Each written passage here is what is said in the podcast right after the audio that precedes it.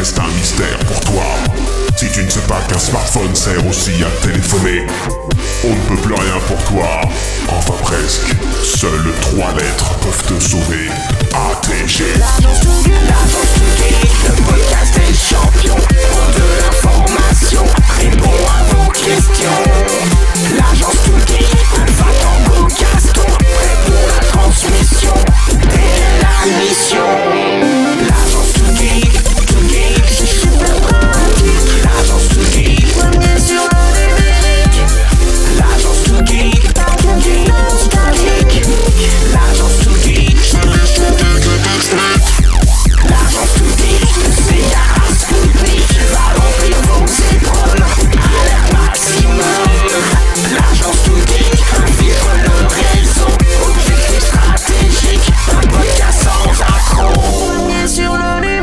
Bonsoir les geeks Bonsoir. Bonsoir. Bonsoir Mister D. Bonsoir tout le monde, Euh, nous sommes fin avril et nous enregistrons le 82e ou 81e, et puis je sais même Quand plus. même. Ça commence à faire, ouais, ça commence à faire pas mal. Lors ton père, tu vas bien? À fond. À fond, Herbie est là aussi, Oui, oui.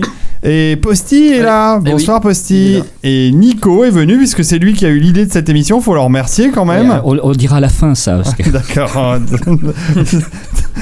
Donc si c'est pas bon, ça c'est toi qu'on blâmera, pas- c'est ça. Voilà. Très bien. Parfait. Et nous avons Fabien, bonsoir Fabien, Bonsoir à tous. qui va euh, nous parler robots euh, et intelligence artificielle. On va essayer. Et puis nous avons Michael aussi qui est là, que nous avons déjà eu derrière nos micros et qui vient de chez Intel. Bonsoir Ouais. Michael. Bonsoir. Rapproche-toi un peu donc de ton Je me micro. rapproche. Allez hop. Voilà, comme ça nous t'entendrons bien. pour être plus intelligible. Exact. Exact. Bravo. Formidable. Merci. Posty. Ça c'est fait. Et euh, Clémence n'est pas là pour l'instant, mais peut-être qu'elle va nous rejoindre. Donc suspense. Je ne sais pas, je n'ai pas de ses nouvelles. J'espère qu'elle va bien. Euh, quoi de neuf en cette fin avril? Ne te découvre pas d'un fil et surtout, euh, et surtout, prends ta place pour la nuit des étoiles, lors de ton père. Ah bon? Oui, c'est en juin, euh, Oh, le 10 juin, il y a la nuit Max. des étoiles au Max Linder Ouais. où on va. euh, bah là, on sort de la nuit des deux nuits Ghibli. Ouais. Euh, C'était un peu crevant, hein. deux fois euh, 500, plus de 500 personnes, enfin à peu près 500 personnes on va dire. Quoique le vendredi soir il y avait un peu moins de monde, euh, même À si cause les- des événements. à cause des événements, ouais. il y a eu des gens qui sont pas venus à cause des, à cause des attentats. Bref. C'est très triste, euh, c'est bien dommage que les gens aient peur à cause de, cette situation, mais euh, c'est comme ça. Donc, euh, gardons le moral. pour la nuit Carpenter, c'est déjà complet, mais pour la nuit des étoiles, il reste de la place. Et donc, euh, je rappelle les films. Nous avons Stargate en premier, nous avons Starship Troopers en deuxième qui fête ses 20 ans, et on terminera par Alien 4 qui fête aussi ses 20 ans.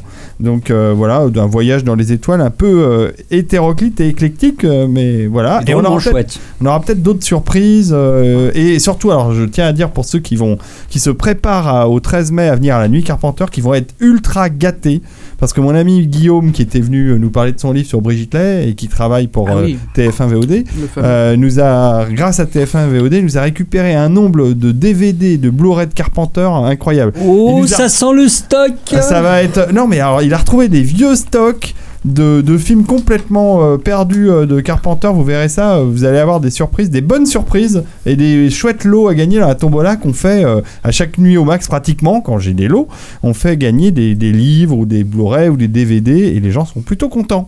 Voilà. Alors là, il y en aura beaucoup, beaucoup, beaucoup de gagnants en perspective. Donc ça, c'est chouette. Ah oui. Voilà, ça c'est pour la nuit Carpenter, mais je ne doute pas que pour la nuit des étoiles, nous aurons aussi plein de chouettes lots à faire gagner. Donc prenez votre place si vous voulez avoir une chance de voir ces films et de gagner des belles Tu crois choses. que je pourrais aller vendre mes laserdiscs euh, Carpenter aussi? Bien sûr, tu me les donnes, je les, je les fais gagner. je, je les fais des énormes laserdiscs. Faut-il encore avoir le, encore le lecteur? Et ça, c'est pas évident. Euh, voilà, bah sinon, euh, l'actualité euh, de Lord ton père, euh, c'est euh, la- la- l'apéro du Capitaine. Exactement. J'ai aussi participé à un numéro de la fucking kermesse sur le, Ah oui, ayant vrai. pour thème le transhumanisme. C'est cool. C'était Ouais, bien. Oui, ils sont, ils sont charmants. Ils sont charmants, fucking Kermesse. On, la- on recommande ce podcast. Tout à fait. Et puis il y a l'ami euh, César Bastos, j'en parlais il y, a, il y a quelques minutes. Euh, César, euh, qui était euh, le community management de, manager pardon, de, de Brajlon, et qui aujourd'hui euh, se lance dans une euh, carrière solo et il fait du podcast. Et donc, euh, Herbie, tu as, tu as vu son nouveau podcast? Ah ben j'ai participé à son premier Ah, podcast. Et alors, c'est sur Neil Gaiman, c'est ça? C'est ça, oui. Et ça s'appelle comment? Hommage collatéral. Hommage collatéral. Et ben, faut aller écouter ça. C'est sur la littérature, donc là, pour le coup. Euh, sur la littérature, le comics, le cinéma, enfin tout ce qu'a pu faire Neil Gaiman. Oui, c'est vrai qu'il est, il est, il a un spectre très vaste, Oui. ce, ce monsieur. Et donc, ça dure 3 heures. Ouais, oui, on a été très très bavard.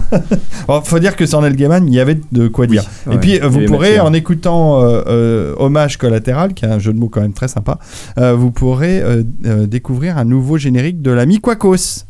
J'en profite pour passer un message comme ça. J'attends toujours le générique de la nouvelle saison On de se la, demandait où tu de voulais la en venir. TG, mais c'est pas grave.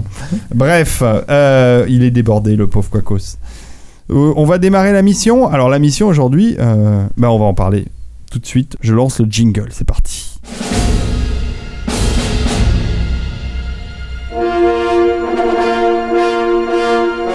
Bon alors les petits gars, vous êtes prêts Oui, chef. Alors ce soir, on, on parle euh, avec nos invités d'intelligence artificielle. Ça va, nous, te buter. ça va nous changer de parler d'intelligence. Personne n'a relevé. Hein. Bon, allez, soyons sérieux. euh, nous avons quelques, disons deux heures à peu près devant nous, deux heures, deux heures et demie, on verra. On va parler intelligence artificielle et on commence avec qui? On commence avec Nico. Est-ce que tu veux nous introduire euh, l'intelligence artificielle? Pas trop profond quand même. Et Merci. voilà. Et voilà, c'était facile. Et est-ce que tu veux euh, surtout nous présenter nos invités? Puisque tu les connais bien, toi. Alors, je peux présenter nos invités. Alors, à ma droite, vous ne le voyez pas, mais à ma droite, Fabien Rimbaud. Donc, Ouais, c'est moi. c'est lui. Donc, Fabien, c'est le fondateur de Cybdroid, euh, qui a, ou cofondateur, je ne sais pas, peut-être. Alors, cofondateur et j'ai aussi fait Caliban. Et Caliban, et on s'est connus à cette époque-là, Voilà. qui était une association. Tout à fait, une association qui existe toujours, hein, qui organise les apérobos, euh, voilà. Très bien. Assos et entreprise. Voilà. Et puis, euh, Michael Moreau, donc, euh, qui est de la société Intel. C'est exact, ouais. Voilà, et que je connais depuis très longtemps aussi. On se connaît Ça fait quelques moment. années, oui. Voilà, et on a fait notamment ensemble, on a, on a collaboré sur les fameuses Geeksoin auxquelles on en- l'ATG Ouais, a participé oui, plus d'une ouais. fois. On a été venu plus d'une fois et puis euh, Et surtout. puis il est sacrément bon buffet. Hein. Ouais, Ouais. ça, leur Et- père les a pas oubliés. Et Ça, c'est- Hippo ouais. n'avait amené un écran interactif. Aussi. Ouais, ouais, Ouais, c'est vrai, c'est vrai. Puis il y avait eu les Geekopolis aussi à une époque. Et il y a Ouais. eu Geekopolis aussi où Il n'y nous a pas de sommes buffet venus. là-bas. Il n'y avait pas de buffet. Là, on avait euh, Thibaut Villanova qui avait son stand juste en face du- d'une autre et en fait on avait euh, Gastronogeek euh, qui nous avait servi des petits desserts. C'était sympa. Donc on a quand même mangé un peu. C'était frugal. C'était Voilà. frugal. Voilà. Voilà. Voilà, et donc, écoutez, euh, donc euh, moi, ce que je voulais vous proposer, c'est peut-être commencer effectivement par. euh, avant, avant même de oui. commencer, euh, Oui. ce qu'on voudrait savoir, c'est pourquoi Michael de chez voilà. Intel vient-il nous parler euh, d'intelligence artificielle? Parce que Intel, ils font des processeurs, d'accord, mais en quoi est-ce que l'intelligence artificielle vous intéresse chez Intel? Bah, on part du principe qu'à partir du moment où on parle intelligence, ça signifie souvent processeur. Parce que le puissance de calcul. puissance de calcul, voilà, le processeur peut rendre n'importe quel objet euh, intelligent. Euh, Aujourd'hui, l'intelligence artificielle, ça nécessite des quantités de données astronomiques et de manière à pouvoir les, que les algorithmes d'intelligence artificielle puissent les analyser, en retirer quelque chose, ça demande énormément de puissance de calcul. Et donc c'est là qu'on travaille avec euh, pas mal de, de partenaires pour euh, mettre en place les infrastructures qui vont être nécessaires Par à cette exemple- intelligence artificielle. Par exemple, Deep Blue, l'ordinateur, euh, le super ordinateur euh, d'IBM, est-ce que c'est des processeurs Intel qui, qui le fait tourner? Non. Ah bah voilà, j'ai bien commencé. Voilà, on vient d'arrêter l'émission. Merci David. Non mais ce qui est intéressant c'est que le domaine de l'intelligence artificielle, il y a beaucoup beaucoup d'acteurs qui s'y intéressent et du coup ça permet de démultiplier un petit peu les, les usages et ce que l'intelligence arti- artificielle va permettre d'amener. C'est vrai qu'on parle souvent de robots concernant l'intelligence artificielle, mais ça va de notre point de vue bien au-delà puisque ça s'applique dans des domaines comme la santé, euh, comme euh, la sauvegarde des animaux, etc. On pourra y revenir, euh, j'imagine. Bah, les premières briques d'intelligence artificielle, c'est tout ce que euh, nos machines euh, d'usage euh, courant, nos téléphones, euh, notre euh, autocuiseur, euh, n'importe quel appareil qu'on utilise, commencent à avoir de manière euh, intégrée. Pour rebondir sur ce que tu disais, Mister D, à propos des, des machines à laver et autres euh, éléments domestiques, et là je pose la question à nos invités, ce sera peut-être une bonne manière d'introduire la chose. À partir de quand on peut dire qu'une intelligence est une intelligence artificielle? Est-ce qu'on parle d'IA forte, d'IA faible Bah, justement, moi, ce que, ce que je vous propose, c'est peut-être euh, de commencer euh, par resituer un petit peu toute cette histoire d'intelligence, voir un peu comment ça commence, tout ça, et puis, euh, et puis là où on en est, et parce que là, on aborde déjà des sujets qui sont très actuel. Mais il y a eu tout un cheminement pour en Pour y arriver là. parvenir. Alors euh, déjà, euh, on peut considérer que les, les premiers travaux qui concernent euh, donc l'intelligence artificielle, alors qu'on appelle, euh, qu'on abrège IA, hein, ça tout le monde l'a entendu, furent conduits entre 43 et 55. 1943, Tu confirmes, 1955. Bah, c'est Turing, là, tout ça Alors, entre Enfin, bon, autres, Turing ouais. va arriver effectivement à peu près dans cette Ouais. période-là. Euh, euh, donc, ça remonte, c'est un sujet. euh, enfin, C'était pour décoder les, les codes secrets euh, pendant la guerre, ça Ça, c'est voilà, notamment The Imitation Game, qui est un très bon film sur cette, toute cette histoire qui retrace Ouais, tout ça. très bon film, je dirais pas jusque-là. C'est un film honnête. Allez, voilà. Allez, Voilà, parce que. Non, Alors, mais je- mon avis, c'est que c'est un très bon film. Voilà. D'accord. Non, c'est un chouette film, mais euh, je trouve qu'ils auraient, avec un tel sujet et un tel acteur, parce qu'ils ont Benedict Cumberbatch pour jouer euh, Alan Turing, je pense qu'ils auraient pu faire mieux, que ça aurait pu être plus émouvant. Et surtout, alors, il y a un truc qui est très peu montré dans le film, c'est l'homosexualité d'Alan Turing, qui, à cause duquel il, a fini par se suicider. euh, Il y a toute une histoire là-dessus, et c'est vraiment pas euh, mis en C'est avant. pas mis en avant. Mais il Ce le qui est traite. dommage parce que oui, il le traite, mais mais enfin, ça sent presque le le manque d'implication euh, du scénariste et du réalisateur pour éviter d'être dans ce sujet polémique, et alors que ça fait partie vraiment de la personnalité de Turing. Et je trouve que c'est euh, voilà, ça manque un peu de fond, un peu de corps ce film. Je résume la, la pensée de Mister D, c'est de la merde. Voilà, non, c'est ce que. non, non, non, non, parce que non, Techniquement c'est pas de la merde parce que si vous vous conna- les- si vous voulez connaître cette histoire, c'est une façon ludique de la de la de l'apprendre et de l'appréhender parce que le film est pas ennuyeux. Mm. Mais euh, mais mais je trouve que ça aurait pu, c'est un film sympathique. Ça aurait pu être un très grand film vu le sujet qu'ils avaient, vu le personnage emblématique qu'est Turing et, vu l'acteur principal qui- qu'ils avaient, qui est, euh, qui est un bon acteur. On l'a vu dans Sherlock, on l'a vu dans plein de choses où il était capable de donner beaucoup de beaucoup d'émotions au travers de son jeu. Et c'est dommage que pour un truc comme euh, euh, le projet Enigma, j'étais un peu, je- je- voilà, j'étais un peu en demi-teinte. Tant dans donner de l'émotion à Turing, euh, un Asperger, c'est pas simple. hein. Non, non, c'est pas simple. C'est- pas simple. Ah, moi, je sais pas, j'ai pas vu le film, mais j'ai lu un article qui démontait un peu toutes les erreurs historiques du film, et euh, c'était probablement plus long que le film en lui-même. D'accord. Donc Herbie est contre aussi. Eh bien, ça fait deux contre un. Bon, bah, moi, je vous. euh, genre, euh, bon, hein, voilà, donc j'en viens à mon sujet. Donc, donc on est euh, entre 1943 et 1955. Alors, il faut c'est savoir. très vieux quand même. C'est très Enfin, vieux. il y avait pas les ordinateurs, c'était des, c'était des monstres. euh. Voilà, on ne, sait- Mais- on ne parle même pas d'intelligence euh, Ouais. artificielle. Est-ce que hein, c'était déjà des. terme- C'était pas des neurones déjà Alors non, ça vient un petit peu après. c'était, Donc euh, en fait, euh, c'est, enfin on en parlait, c'est notamment euh, en, en 43, alors d'après ce que j'ai retrouvé, que, que tu as le, le, le tout premier modèle théorique de neurones artificiels, modèle théorique. hein. Donc voilà. C'est pas mal quand C'est même. quelques années plus tard qu'apparaissent, euh, qu'apparaissent les premières règles de modification des connexions entre les neurones et puis le tout premier réseau de neurones artificiels. Alors c'est justement durant cette période que Turing publie un article euh, qui évoque son fameux test de Turing. Alors je le je reprends pour ceux qui ne connaissent pas. Le principe c'est qu'on met un humain en confrontation verbale à l'aveugle avec un ordinateur et un autre humain. Si la personne qui engage les conversations n'est pas capable de dire lequel de ses interlocuteurs est un ordinateur, on peut à ce moment-là considérer que le logiciel de l'ordinateur a passé le test avec succès. Ça, c'est le principe du test de Turing. En 56, un groupe d'informaticiens se réunit pour une conférence sur le thème de l'intelligence. Alors, euh, ce qui résume ce- ce- cette conférence, c'est notre but est de procéder comme si tout aspect de l'apprentissage ou de toute autre caractéristique de l'intelligence pouvait être décrit de manière suffisamment précise pour être simulé par Voilà. une machine. Donc, cette conférence, très très sympa, elle va durer deux mois.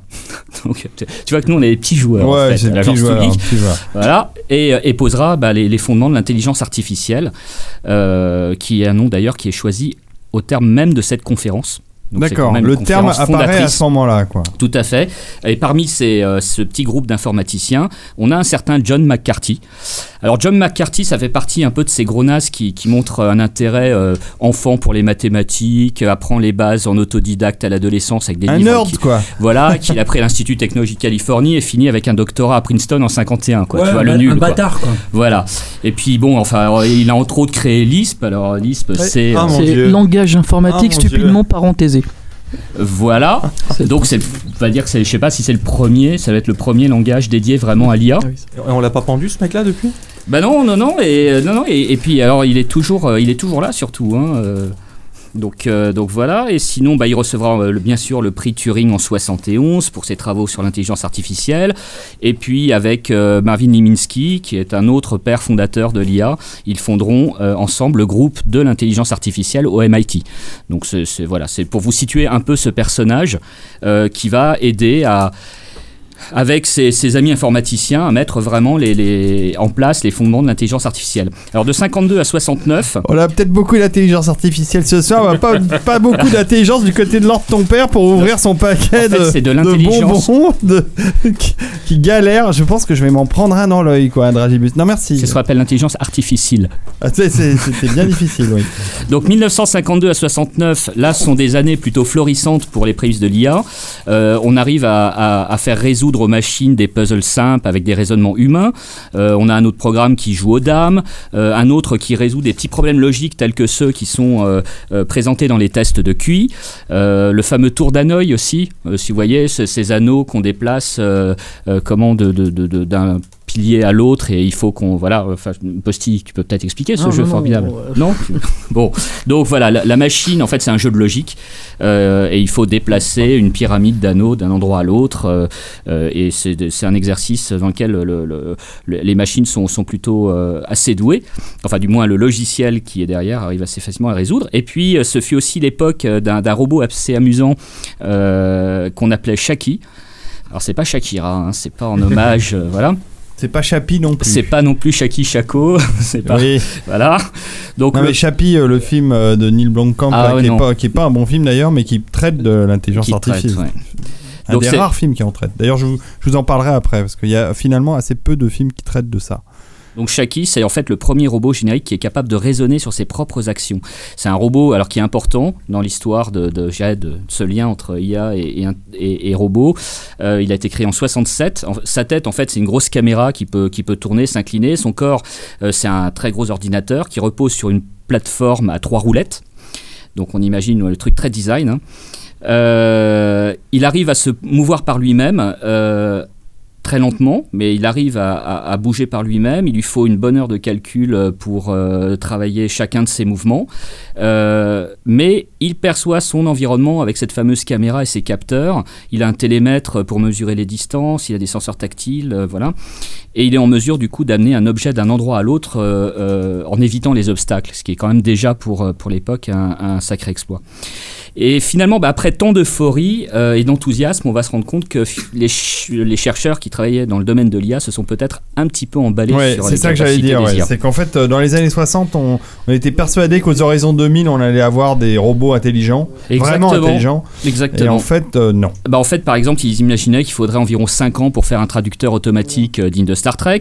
Mais bon, finalement, ils se sont rendus compte que pour faire un traducteur, il faut comprendre le texte. On peut pas le traduire simplement mot à mot.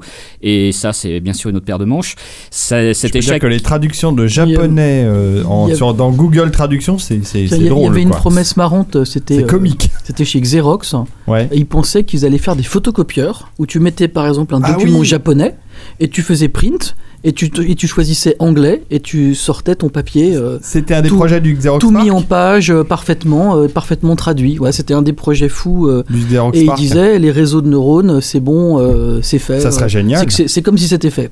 Et c'est vrai que ça, il y a eu une déception derrière, une énorme claque. hein. Bah, voilà, et le- euh, cet échec, ça, a- ça a une grosse conséquence, hein, c'est parce que ça va annuler tous les financements euh, du gouvernement américain dans ce cadre de recherche. Alors d'autres Mm. utopistes ont pro- Oui. pronostiqué aussi euh, une machine qui serait aussi intelligente qu'un être humain euh, et qui devrait exister en moins d'une génération. Euh, et là encore, des millions de dollars furent investis dans ce cadre de recherche.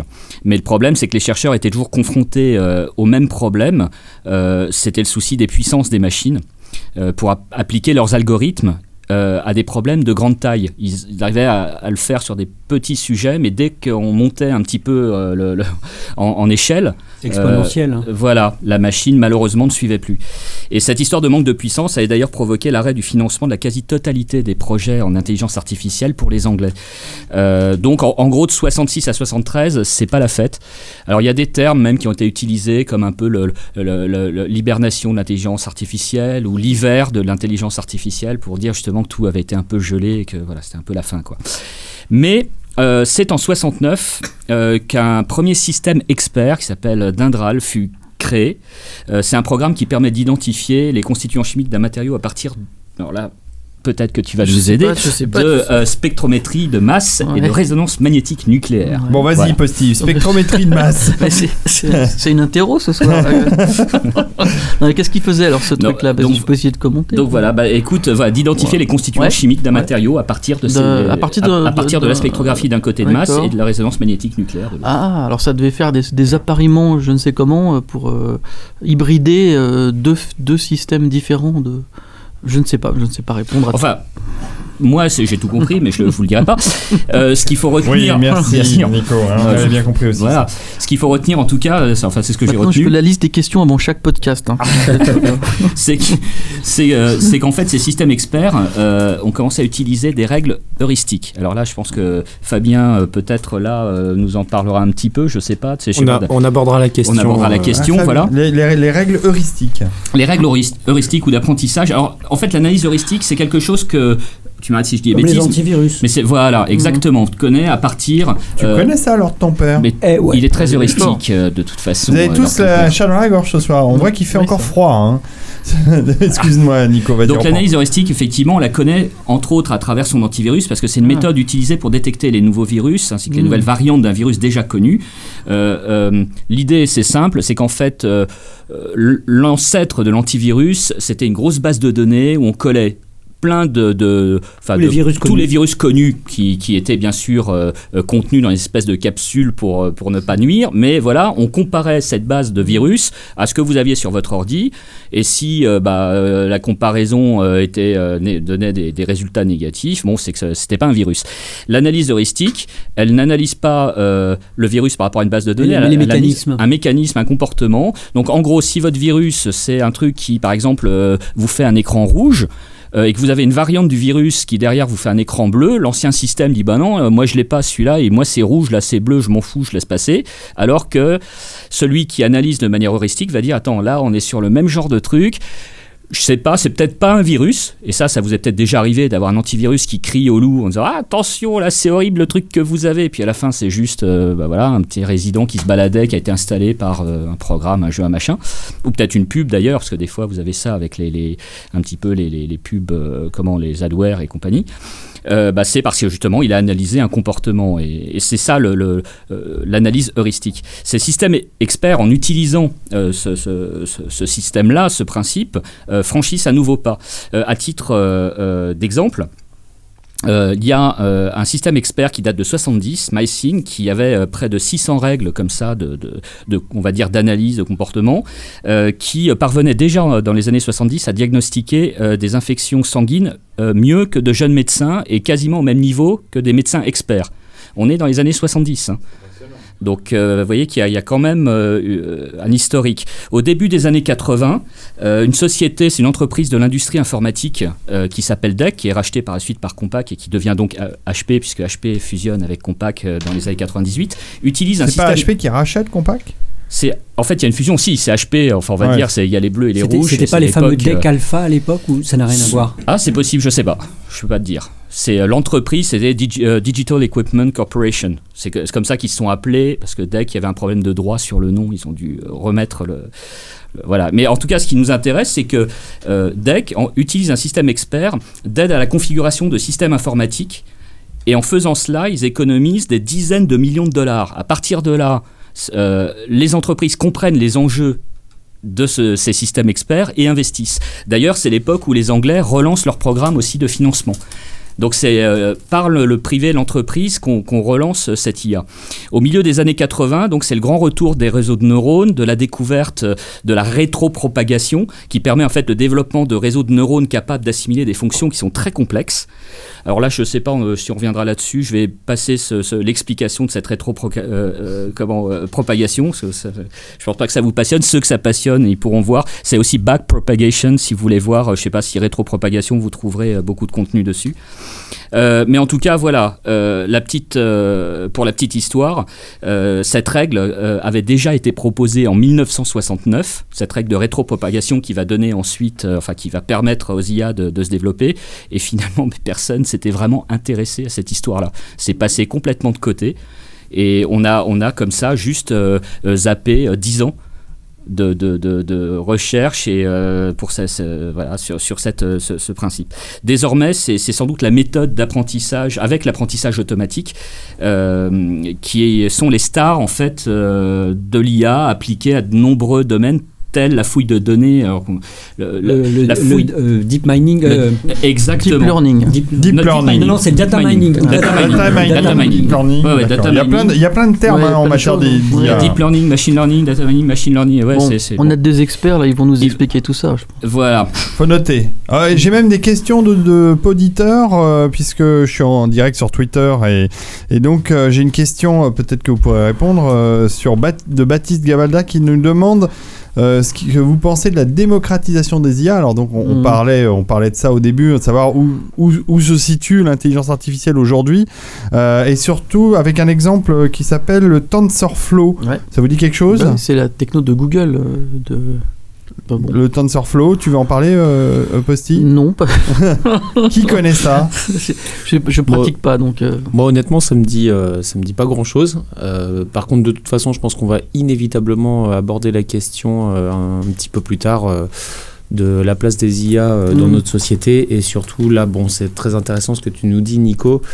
Euh, mais euh, les IA, on, on dit l'intelligence artificielle. Il n'y a pas une intelligence artificielle. Il y en a. Oui. une Alors. TensorFlow, si on tape sur internet, Ouais. on tombe sur un, un site euh, tensorflow.org qui est de lo- du, du- du logiciel open, open Open source, source.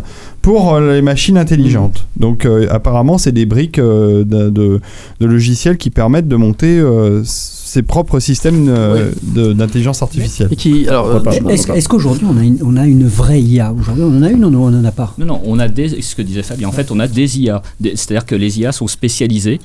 Et, euh, mais on Ouais, va revenir. Est-ce que Siri, c'est est-ce que plutôt- Siri c'est considéré comme une IA par exemple Oui, Mais est-ce Voilà. que c'est pas Ah, plutôt des considérez ça comme une IA Alors, Est-ce pas que du c'est pas tout. plutôt des Ah, systèmes alors experts, Fabien en fait non et Euh, Michael alors, approuve. Enfin dit oui. Pour moi, c'est un chatbot.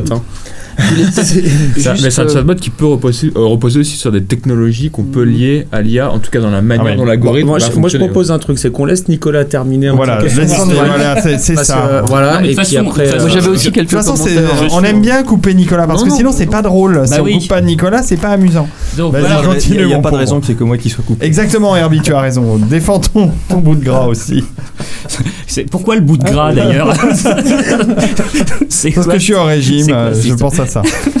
Alors Donc vas-y, l'IA, euh, j'arrive au bout de toute façon. Donc l'IA devient une véritable science rigoureuse, formelle. Donc on se base maintenant sur des théories mathématiques, des études expérimentales et plus sur de simples intuitions comme c'était un petit peu au départ et où on avait beaucoup de, de choses qui étaient Ce fantasmées. que tu veux dire, c'est que ça s'est Ça structuré s'est en fait. structuré, c'est devenu une vraie science. C'est une science qui est enseignée avec, euh, voilà, on n'est plus dans le, le- un petit peu le, le folklore de, de, de, de, ceux Dans qui imaginaient dans l'exploration. ouais, ça. là maintenant, on s'est structuré pour avancer et ça avance. Donc tout comme euh, bah, les voitures volantes ou d'autres euh, fantasmes qu'on aimerait bien avoir et qui existeront euh, sans doute un jour, mais certains projets de l'IA effectivement peinent à arriver. Un exemple tout simple, mener une conversation ordinaire, c'est toujours pas possible et pourtant Mhm. c'était listé dans les objectifs du Japon pour son programme d'investissement des ordinateurs de cinquième génération en 81. C'est quelque chose, il travaille dessus, dessus depuis 1981 D'accord.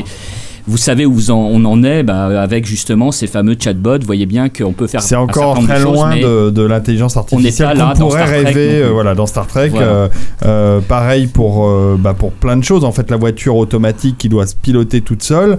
Mm. euh, et quelque part là-dedans, il doit y avoir une part d'IA. Et, et pour l'instant, on voit bien qu'ils en sont à l'expérimentation.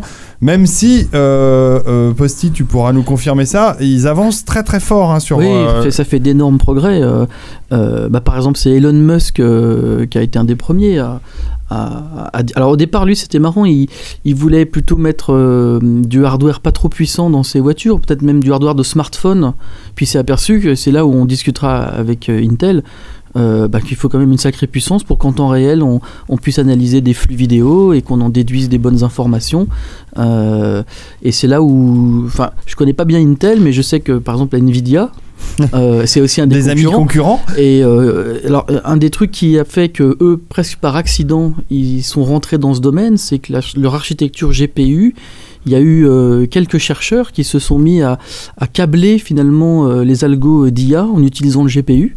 Et c'est presque, c'est assez rigolo cette histoire parce que finalement, on a détourné les cartes graphiques pour euh, accélérer hardware euh, l'IA. Et euh, pour ça que je, suis, je connais un petit peu cette histoire, mais je connais pas du tout l'histoire d'Intel. Alors, l'histoire euh, d'Intel dans l'intelligence artificielle, euh, aujourd'hui, c'est quoi? C'est quoi le, votre domaine de compétence Alors, ce qui peut-être qu'il faut euh, voir, c'est que nous, quand on parle d'intelligence artificielle, on parle pas d'un objet qui va être euh, au- tout seul, isolé. On parle Ouais, vraiment d'un écosystème d'objets qui vont hein, communiquer avec les autres objets, etc.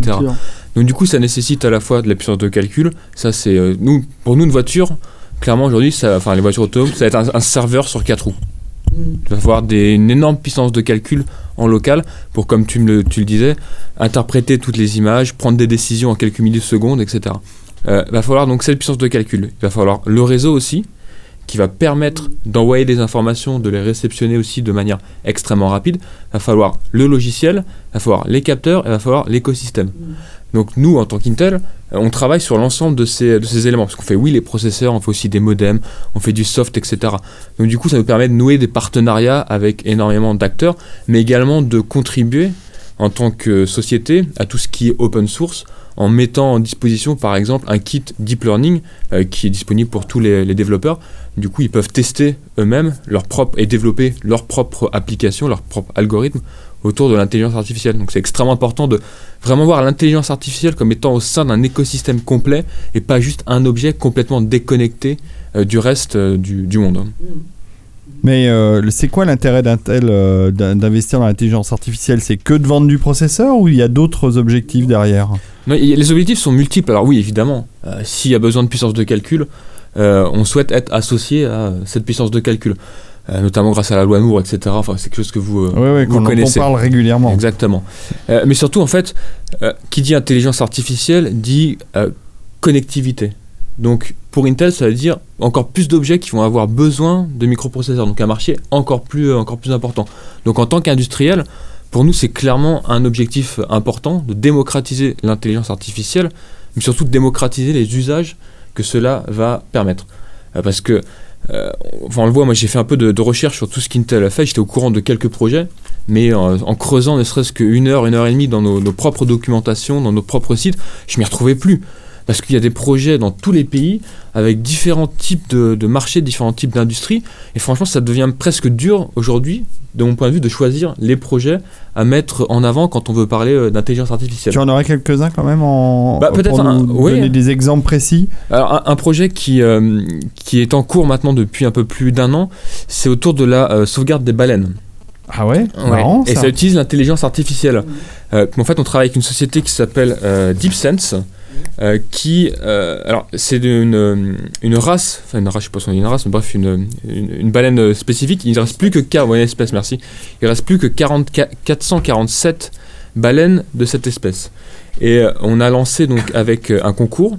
Et c'est cette start-up qui a gagné le, concours. L'objectif était en fait d'utiliser une intelligence artificielle pour pouvoir, depuis un hélicoptère, reconnaître quelle baleine c'était parmi les 447. Ce qui permet aux, cher- aux chercheurs de, de grâce grandement à ses tâches, grâce à, ses, à Exactement. sa forme. Donc là, c'est vraiment de l'analyse d'images, de l'analyse de, forme, de de signaux. de la reconnaissance, sachant que bon, on fait ça depuis un hélicoptère. Une baleine, c'est 18 mètres de long, c'est je sais pas combien de, de tonnes, et euh, on prend les photos depuis euh, une distance, une hauteur assez, assez conséquente. En plus de ça, ça pouvait être en plein jour, en pleine nuit, euh, etc. Donc l'intelligence artificielle permet aujourd'hui de reconnaître quelle baleine parmi ces 447. C'est-à-dire, est-ce que c'est la baleine qu'ils ont nommée Sam? Est-ce que c'est la baleine qu'ils ont nommée euh, Peter? Etc. Et du coup, ça permet dès le départ de faire un suivi. Dès qu'on voit la baleine, on sait qui c'est, plutôt que d'essayer de, de devoir absolument la suivre pour euh, voilà, comprendre quelle est cette, cette baleine, etc. Donc ça, met, ah, ça leur permet un meilleur suivi en termes de, de pour, suivi pour animal. aj- pour ajouter, euh, c'est une grande victoire très récente de l'intelligence artificielle.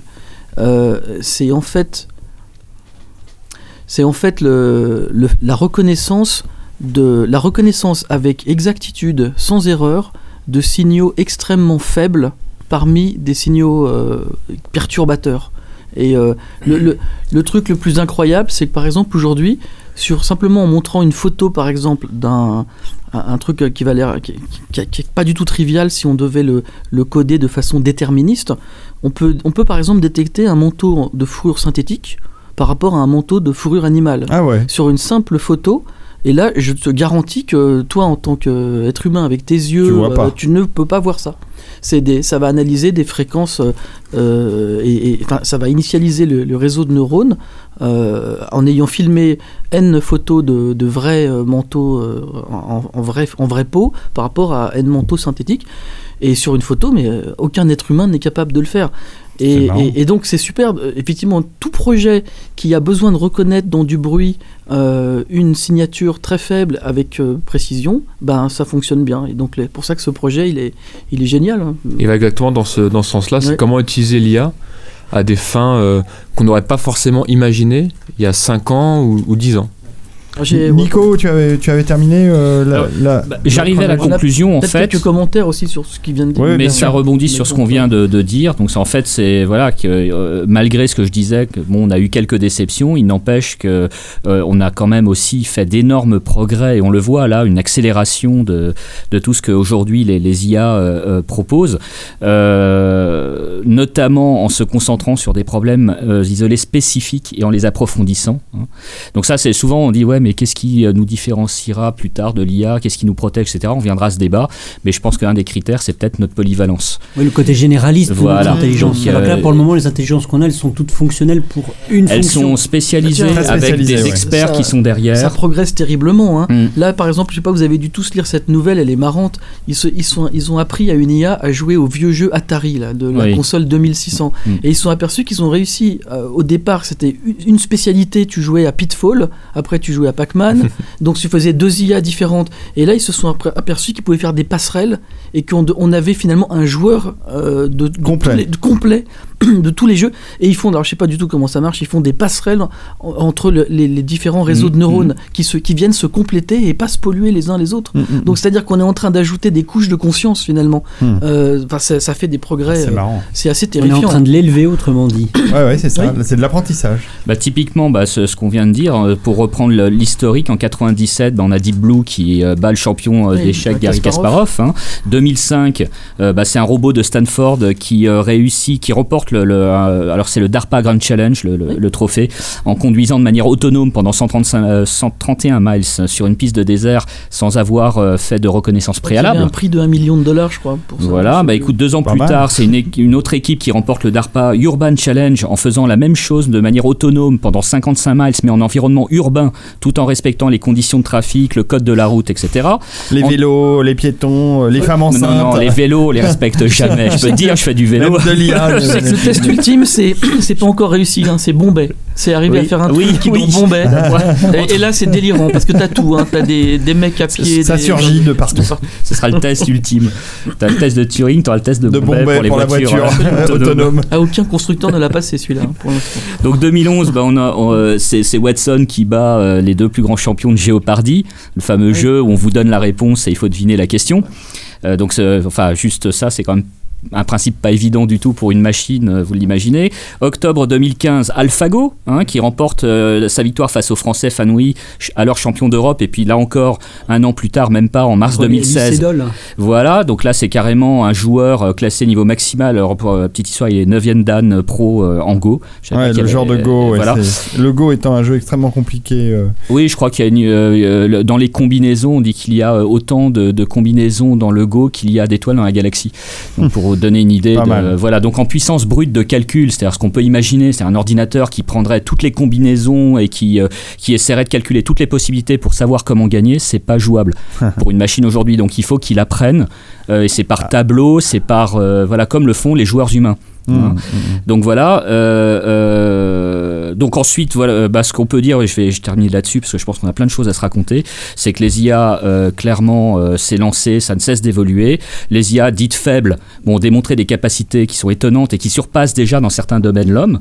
Les IA faibles, ce sont celles finalement qu'on connaît nous aujourd'hui, c'est-à-dire qui sont basées sur un apprentissage très, euh, comment dire, Moi, euh, c'est purement software. c'est software, Euh, voilà. une, le- I- une IA faible, c'est par exemple qu'un truc, euh, un logiciel ou quelque chose qui va t'envoyer des emails ou, qui, ou un contrôle de process industriel par rapport à une IA forte où là c'est le fantasme absolu. L'IA forte, c'est le robot avec, qui incarne en, en lui euh, le- de l'IA. Alors, Et- il et commence qui- à y avoir pas Alors- mal de choses dans ce domaine, hein, parce que euh, alors il y, a- il y a des robots, euh, des petits robots personnels qui commencent à apparaître, soit en crowdfunding justement, qui sont souvent euh, des projets Kickstarter, euh, donc on sait pas trop où ça va se terminer, mais bon, il y a des, des- il y a des petits assistants personnels qui commencent à arriver, donc qui embarquent une une IA, bon, euh, peut-être pas très forte, mais mais Tout ça- mais est-ce que robots et IA sont nécessairement liés? Non, non, non, non, non, non, Et justement, c'est une, c'est une grande, c'est une grave erreur. Euh, euh, alors, si je développe juste. non mais là je parlais d'assistants personnels, du nombre Euh, de choses qui les- sont capables les d'interagir. les gens euh, se disent, mais l'IA, c'est euh, pour, les gens qui ont associé dans l'imaginaire collectif l'IA et la robotique, se disent ah ben il y a largement le temps parce que les robots sont pas prêts. Mais ce qu'ils comprennent pas, c'est que la grosse menace, je pense notamment c'est très politique, il y a eu une campagne électorale et beaucoup de gens ont parlé de d'IA qui allait prendre nos emplois, c'est parce que les gens sous-estiment l'IA parce qu'ils ne voient pas que les premières choses qui vont énormément déjà nous remplacer, ce sont ces IA faibles. En fait, qui vont déjà faire Elles énormément ont de choses. à le faire. Tu peux imaginer un futur directeur marketing qui serait une IA faible, par Mmh. exemple, C'est- qui Elles te ont ferait, commencé à le qui Bah, te ferait des, cas il chez Nico va t'enverrait- adorer ça. euh, Oui, prends un autre exemple, s'il te plaît. Un truc genre, euh, je sais pas, un notaire. C'est le cas actuellement un notaire, un Mutuel. notaire qui serait une IA faible, absolument. Un ingénieur, un codeur en logiciel qui serait remplacé par une IA faible. C'est le cas actuellement puisque le Crédit Mutuel a décidé de, de déployer Oui. Watson. Oui, mais tu nous as souvent parlé, euh, Posty, euh, des décisions qui sont prises en matière de bourse hein, et en matière de, de trading, où euh, c'est l'IA qui a totalement, pratiquement remplacé euh, le, le cambiste. Ce qu'il faut dire, c'est que tout ce qui est euh, métier d'expertise, c'est les premiers métiers qui vont être touchés. Parce qu'ils vont avoir en face d'eux, justement, ces fameux systèmes d'experts qui seront d'ailleurs formés par la plupart de ces gens-là, mais qui vont apprendre de ces gens et qui le feront forcément plus efficacement. Moi, je vais parler d'un domaine que je connais un peu mieux, c'est la psychanalyse. C'est peut-être le dernier domaine où on se dit qu'une machine peut remplacer un homme, notamment pour les freudiens qui estiment qu'il faut justement qu'il y ait ce, ce- ce- ce rapport, ce contact. Euh, voilà. Bon, bah, vous avez des programmes, et là aussi ça remonte, qu'on appelle les Therapeutic Learning Programs, qui remontent déjà aux années, là aussi, euh, euh, 2000 euh, et peut-être même avant. Moi, j'avais étudié ceux de, de l'Université de Los Angeles à l'époque. Qu'est-ce que fait un, psychanalyste Euh, Un psychanalyste, il fait comme tout médecin, il fait ce qu'on appelle un diagnostic différentiel, c'est-à-dire qu'il ne cherche pas ce que vous avez, il cherche ce que vous n'avez pas. Donc il va vous poser des, questions, il va vous laisser euh, parler un petit peu, et il va dire, bon bah voilà, là, moi j'ai un classement des névroses, des psychoses, et puis par élimination, et en mettant certains, euh, en appelant certains mots-clés, je vais rayer, comme si vous regardiez Dr House, hein, comme Dr House le faisait sur son tableau blanc, disant, bah il y a ça, donc c'est pas ça, c'est pas ça, c'est pas ça, on cherche là. Ça, bah, quand on y réfléchit, euh, une machine peut le faire bien mieux que nous parce qu'elle le fait de manière exhaustive. Alors qu'un médecin, ça dépend un petit peu de sa culture, de son background, de son environnement. D'ailleurs, il y a une phrase qui remonte à bien avant tout ça que disaient les psychanalystes. C'est si tu voulais chercher un bon psychanalyste, regardez la taille de sa bibliothèque. C'est ça qui doit vous dire si le mec est bon ou pas, parce que s'il n'y a euh, aucun livre derrière lui, laissez tomber. Parce que c'est sa culture générale de la psychologie qui fait sa force.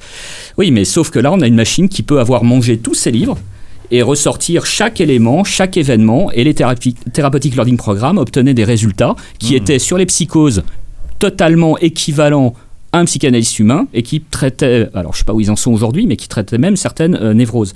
Donc pour euh, terminer mon, mon, mon- ma présentation, je dirais que voilà, on a parlé là, on parle beaucoup d'IA faible, on va parler d'IA forte et- ou de conscience artificielle. Là, on va rentrer dans des choses qui sont euh, qui sont un sujet d'actualité, puisque des gens comme Stephen Hawking ont commencé déjà à dire attention, euh, là il faut il faut pas y aller parce qu'il y a, danger de mettre fin à notre humanité qui qui sera limitée par son évolution biologique trop lente. Donc c'est un sujet déjà un débat d'aujourd'hui. Euh, ce que je voudrais dire enfin, c'est euh, pour conclure, c'est un rapide tour d'horizon. Il y aurait plein de choses à dire. Il y a beaucoup de, dans tout ce que j'ai raconté, il y a pas mal d'approximations parce que c'est un sujet qui, qui est vaste.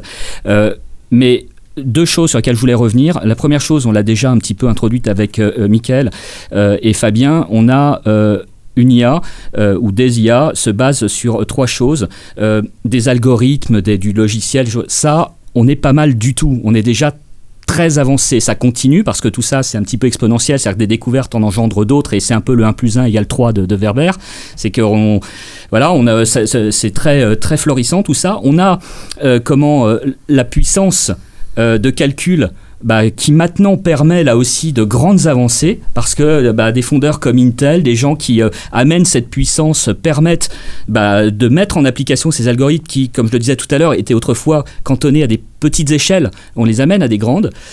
Et le troisième point, c'est la data, parce que les IA se nourrissent avec de la donnée. Donc ces data, on peut les donner euh, de différentes manières. Euh, et là aussi, ce sera peut-être un, un autre sujet.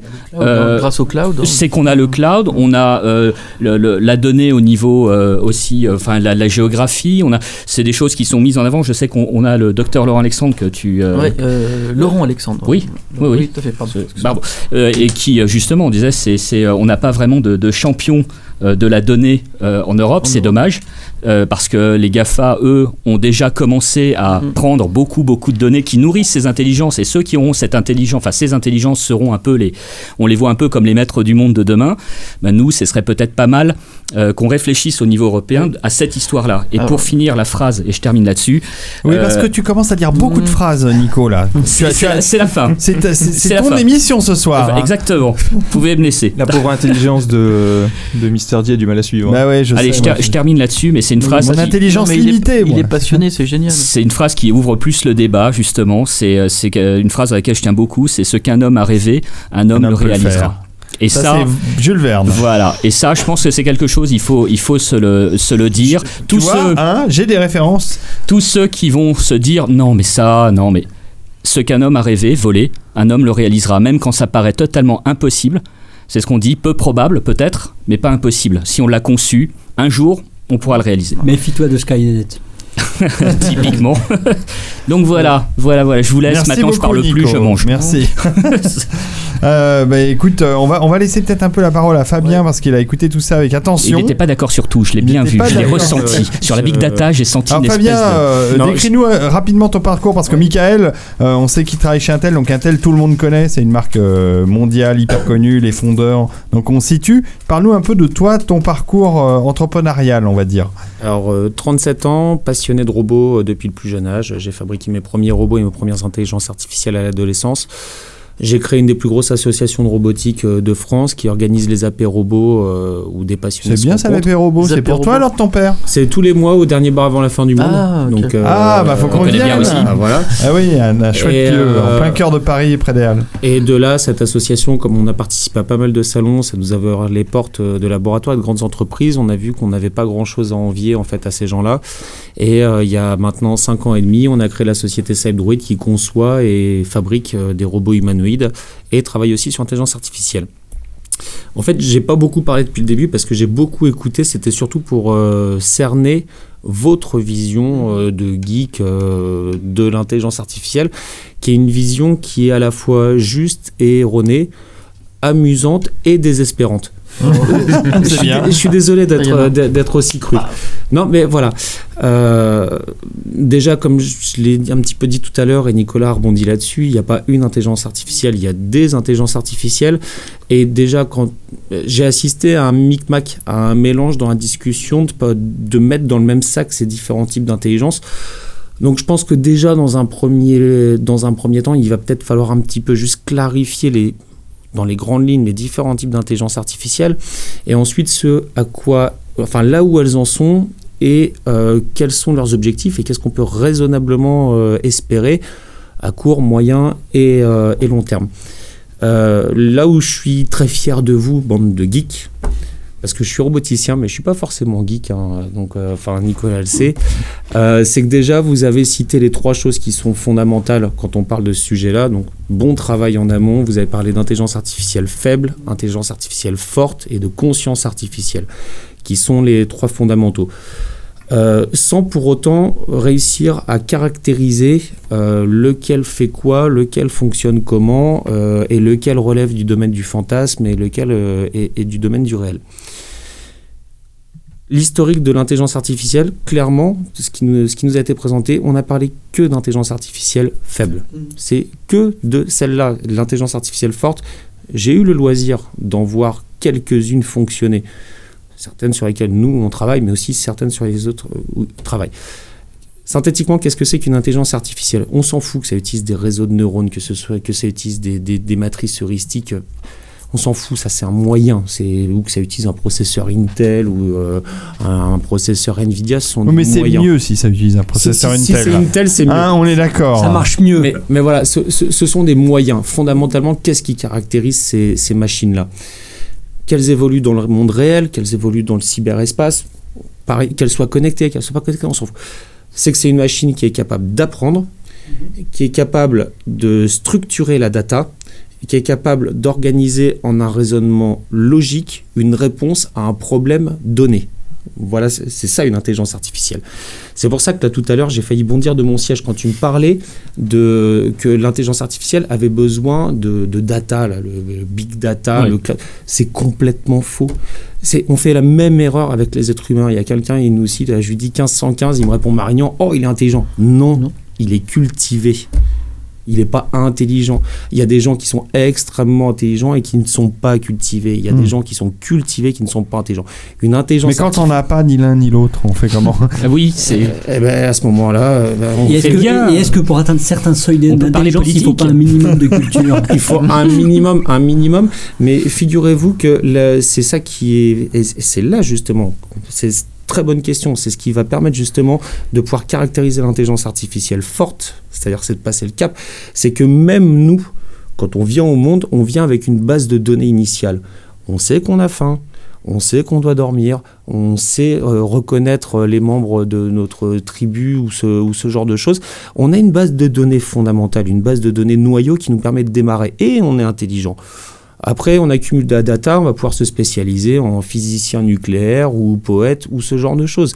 Mais là, ça reste une cinématique euh, qui, qui ne dépend pas de la quantité de données, mais de la faculté d'organiser les données. Mhm. Il n'y a pas besoin. Mais il faut quand même les, les deux. Enfin, tu prends par exemple, tu prends l'exemple d'un bébé ou tu prends l'enfant sauvage. Hmm. Il a son intelligence, tu le colles au milieu de la nature. euh, Eh ben, s'il eh est élevé par des il- loups, il, a les datas des loups et il sera Oui. bien plus intelligent que toi dans un cadre de vie des loups. Et toi, tu sûr seras de plus ça Ah bah sûr et certain. C'est l'intelligence, c'est la capacité d'organiser les données. C'est pas la quantité de données qui compte. Oui, oui, bah, moi, je, moi je bois ses paroles. Oui, il écoute avec attention. hein, je, je- suis désolé parce qu'apparemment là je monopolise un peu. Non, non, discussion. tu as raison. Au contraire, Non, mais Au attends, contraire, bon, c'est passionnant. mais voilà, c'est vous les experts, c'est vrai que moi j'ai Bon. jamais travaillé dans l'IA, faut être honnête. Moi, Alors. j'ai pas de réponse à tout. hein, Mais soit- pas loin. C'est-à-dire que tu Oui, t'en es servi Je fais de l'analyse d'images, mais c'est pas, c'est pas, non, c'était pas avec des réseaux de neurones, euh, des choses comme ça. Mhm. réseau de neurones, tout ça, c'est des moyens, c'est des, c'est des systèmes. C'est comme euh, euh, Intel ou Nvidia sont des fabricants de voitures, d'accord? Le réseau de neurones, ça va être le moteur essence et euh, le, le, le moteur, le, le, le- le- la matrice heuristique, ça va être le moteur diesel. En fait, on s'en fout, on a une voiture. L'intelligence artificielle, c'est le fait d'avoir un véhicule qui nous permet de nous déplacer. Euh, bon, après, je pense que mon co- co- collègue de Intel ne sera peut-être pas forcément d'accord, mais bon, Il bon, là, sourit. on a, on a Pour l'instant, il n'est pas parti en claquant la porte, donc ça va. Voilà. Il n'y a pas de porte en même temps. Non, il n'y a pas vraiment de Mais porte. voilà, là on a caractérisé euh, l'IA faible. Voilà. Qu'est-ce Mhm. que c'est qu'une IA Ah, forte. Et alors là, la question elle est vachement intéressante parce que c'est exactement la même chose. Exactement. À un détail près. Un détail qui a toute son importance. C'est que l'IA faible, c'est dans un cadre qui a été prédéfini. Des IA faibles qui sont capables d'apprendre, d'élaborer des stratégies, de surclasser l'être humain dans ces systèmes de décision, que ce soit en rapidité, en pertinence et tout, ça existe. La bourse, la- les systèmes Oui. de lancement de missiles nucléaires, même dans les jeux vidéo et tout, ça existe. Mais c'est que l'IA qui gère la bourse, elle a été programmée pour gérer la bourse. Elle sera incapable de gérer les systèmes Mon frigo. de- euh, exactement.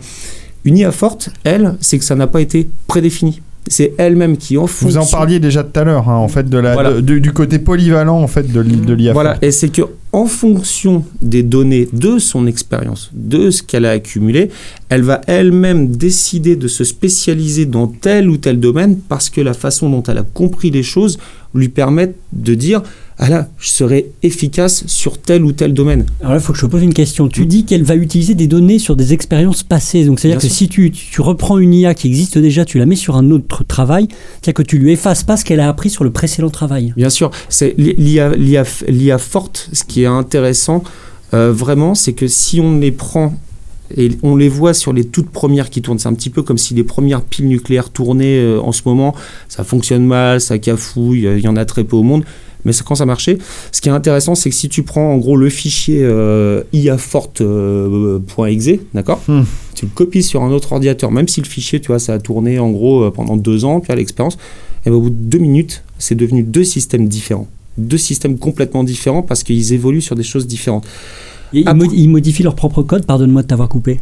Ah bah, ils peuvent- oui, oui, oui, bah oui, bien sûr, c'est la moindre des choses. C'est, mais même s'ils utilisent le même processeur, mais en fait, c'est l'expérience dans l'IA forte qui va vraiment entrer en ligne de compte, c'est que l'expérience ne va pas orienter les décisions comme dans une IA faible, c'est que l'i- l'IA forte, l'expérience va modifier elle-même les processus euh, de réflexion. Et après, évidemment, il y a le Graal qu'on appelle la conscience artificielle, c'est jusqu'à homo un Singularité. jour, voilà.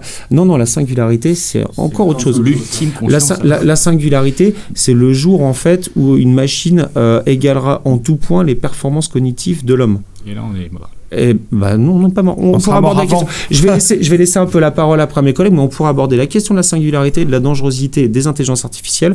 Après, non, moi ce que je voudrais savoir, c'est comment justement, on sent que tu as beaucoup réfléchi à Mhm. tout ça. Euh, comment tu intègres donc toute cette connaissance que tu as sur l'IA euh, dans ton travail de développement de la robotique?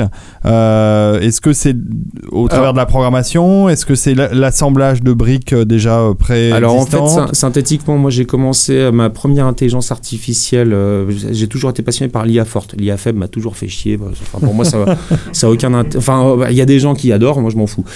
Euh, et j'ai commencé à travailler, à réfléchir sur l'intelligence artificielle forte. Je me rappelle, c'était en 96.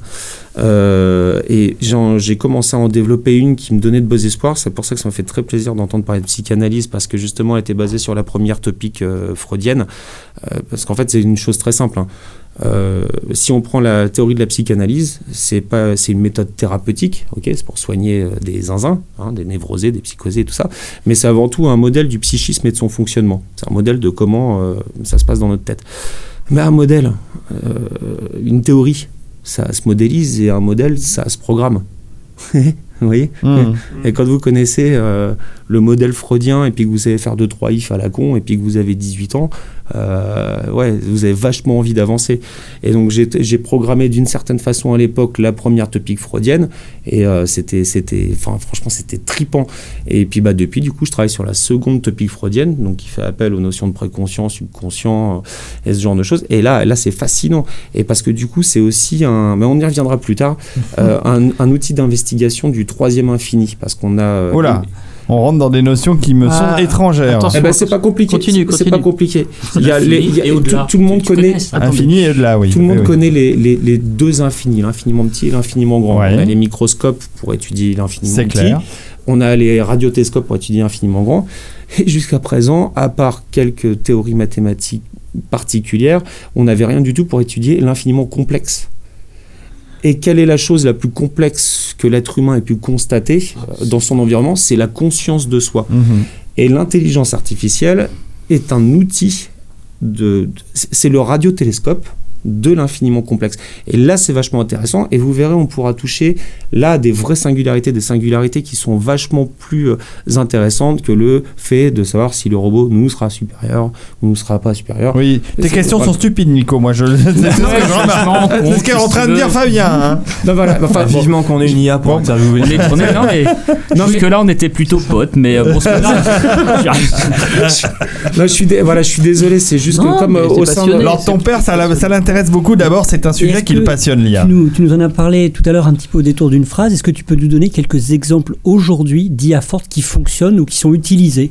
Elles Bah, ont- Fabien, Ah déjà. non, utiliser, utiliser, non, non, elles sont, elles sont capables. Par exemple, moi, c'est- Non, mais est-ce que sur le net, il y a un site internet où on Ou peut, on aller euh, voir tourner une, une IA mais ou, bien- dans- ou dans bien sûr que l'industrie Pour l'instant, non. Mais est-ce que au MIT ou dans les grandes écoles ou dans les Mais il y grandes en a trucs- certains. Et Alors, forcément qu'ils en ont. Moi, j'en ai, j'en ai, vu une. J'en- euh, ai vu une, euh, j'en, j'en ai vu une tournée euh, de mes propres yeux, enfin plutôt deux d'ailleurs, euh, qui étaient euh, qui étaient isolées l'une de l'autre, mais euh, qui pouvaient se voir et qui euh, via une méthode forte ont élaboré un langage. Oui. On en a parlé. Qu'on n'a pas réussi d'ailleurs à déchiffrer. Elles se sont mises à se Oui. mettre d'accord avec un langage Bah non, voilà, non Eh ben ça c'est, pas une IA forte en elle, c'est pas une IA forte en elle-même, mais c'est un processus cognitif qui se rapproche euh, de l'IA forte. Ce genre, ce genre, genre de machine là, c'est euh, extrêmement impressionnant et extrêmement intéressant. Donc, que Qu'est-ce que tu as vu? Je les ai vus euh, et Et ça veut dire quoi les voir? Qu'est-ce Mais que tu entends parce par fait, là? ah, alors, voilà, ça c'est un autre truc. C'est un autre truc. C'est que tout à l'heure, euh, on disait bon, les IA, elles peuvent, euh, elles peuvent être connectées, elles peuvent être dans le dans le monde, dans le cyberespace ou dans le monde Hmm. réel. Moi, à la base, par exemple, bon, bah, aujourd'hui, j'ai une société qui fabrique des robots. Pourquoi? C'est parce que mon IA que j'ai commencé à développer il y a 20, euh, putain, ça. Euh, euh, en fait, j'arrivais pas dans un environnement simulé à la faire fonctionner et que si vous avez compris que le big data, en fait, j'en ai jamais rien eu à carrer parce que pour moi, c'est pas ça qui définit l'intelligence. C'est voilà, donc euh, Internet, pas d'intérêt et simuler un environnement complètement aléatoire. Vous savez, la chaussette qui traîne, euh, la chaise, euh, le, chat qui passe, ce genre de choses, c'est très difficile à simuler. J'avais pas le temps de coder ces trucs-là, donc j'ai décidé de fabriquer des robots. C'est comme ça que l'association Calibre est née. C'était pour donner corps euh, à mes intelligences artificielles. Donc pour moi, de toute façon, l'intelligence artificielle forte est nécessairement, nécessairement une machine sociale, une machine destinée à évoluer. Elle pourra évoluer dans le cyberespace avec d'autres comme elle. Mais le problème, c'est que pour apprendre, il va falloir initier le système. Et au final, les seuls trucs à peu près intelligents qu'on a à notre disposition sont nos compères. Donc c'est pour moi que c'est pour ça que dans un premier temps, l'IA forte, pas l'IA faible, mais que l'IA forte passe forcément par un support physique, le robot, pouvoir percevoir son environnement et interagir avec son environnement, manipuler des objets, se déplacer, commettre des erreurs, commettre des erreurs. Le jeu d'une IA faible, elle est récompensée euh, quand elle est réussie, quand elle réussit une tâche. Machine de bourse, bravo, tu as fait de super transactions, d'une certaine façon, elle est récompensée. Une IA forte, elle est récompensée quand elle se trompe. Parce que quand elle se trompe, ça lui permet de réécrire toute sa structure de données et d'améliorer son intelligence. L'être humain est empirique, on apprend en se trompant. Eh ben oui, un gamin, il voit une allumette avec une flamme, il la touche, il se brûle. Voilà, et il s'est trompé, il touchera plus jamais une allumette. Mm. Voilà, c'est. Sauf s'il développe un pochon Amazo, mais. euh, Alors que l'IA Ou faible. pyromane. Ouais, oui, voilà, mais après, ça, c'est des maladies cognitives. Mais alors qu'une IA faible, en fait, c'est pour ça qu'on on- on marche sur la tête. C'est que on lui dit c'est bien à chaque fois qu'il touche pas le- la flamme. Bah oui, et ben ça, c'est l'IA faible. Et ben l'IA forte, c'est on lui dit c'est bien. C'est bien, j'aime bien Fabien parce qu'il m'explique. euh, c'est comme Posty, euh, je comprends tout ce qu'il m'explique. c'est c'est pratique. Désolé Ouais. Nico. Non, mais moi, je, euh, c'est cette Non, phrase là, Nico, tu il- sais, je- ma mère a tout fait pour qu'il ne m'arrive rien, et, et en effet, il ne m'est rien arrivé. Bon, on n'entend pas beaucoup Michael Oui, euh, bah, dans tout ça. euh, Bah, moi j'écoutais euh, religieusement les paroles de, de Fabien. Parce que bah, contrairement à ce qu'il a dit je suis pas du tout en, en désaccord. Ah, ah, bah, ah, bah, c'est loin de là parce que je trouve c'est intéressant au contraire de repositionner les différents types euh, types d'IA pourquoi? Parce que je pense que toi tu as un point de vue de, de chercheur Hmm. parce que tu es dedans depuis euh, extrêmement un nombre très conséquent Hmm. d'années et t'imagines 20 ans, ce que l'IA pourrait être dans 5, 10, 15, 20 ans. Mm. Nous, notre vision industrielle, c'est ce qu'elle y a aujourd'hui et comment Bien elle sûr. va impacter la vie du quotidien de tous les utilisateurs maintenant, dans Mhm. un an ou deux ans. C'est pour ça que nos visions, je trouve, sont plutôt complémentaires Mhm. que antinomiques. C'est intéressant d'avoir des gens qui, justement, réfléchissent à, aux 20 prochaines années parce que euh, faut pas se leurrer, on est en contact avec ces gens-là, on est en contact avec les exercices parce que c'est eux aussi qui nous dictent un petit peu les besoins qu'ils vont avoir en termes de puissance de calcul ou tout, tout autre type de technologie, de manière à ce qu'on puisse commencer à y réfléchir dans nos, dans nos labos. Donc on est euh, plutôt euh, aligné, sauf qu'on a une, une, une visibilité, ou en tout Une cas une, approche une différente. approche différente, Ouais. qui est p- notre côté plus court, moyen terme, et la tienne qui est plus moyen slash long terme. Mais Michael, est-ce que, est-ce que euh, dans, aujourd'hui, dans les processus euh, intégrés au processeur Intel, il y a des, blocs d'intelligence artificielle, il y a des briques qui sont directement câblées euh, dans les processeurs? On peut pas vraiment qualifier ça de, de brique euh, intelligence artificielle. On va plutôt modifier l'architecture même des processeurs, notamment avec ce qu'on appelle les puces tout en un, où là, on va rajouter, oui, des blocs dédiés pour certains types d'exécution. Mais aujourd'hui, il n'y a pas à Il proprement n'y a pas de réseau parler- de neurones intégré dans les processeurs euh, Ah, le processeur, c'est un réseau de neurones en quelque sorte, parce qu'il y a Hmm. tellement de, de transistors. Aujourd'hui, un processeur, c'est des milliards et des milliards de, de transistors. Ouais, P- Posty fait la moue. euh, Tu es, tu es- tu es d'accord avec ça ou... Ben, en fait, alors, euh, pff, encore une fois, moi je me présente pas du tout ce soir comme euh, l'expert de l'IA, mais j'ai une question à te poser.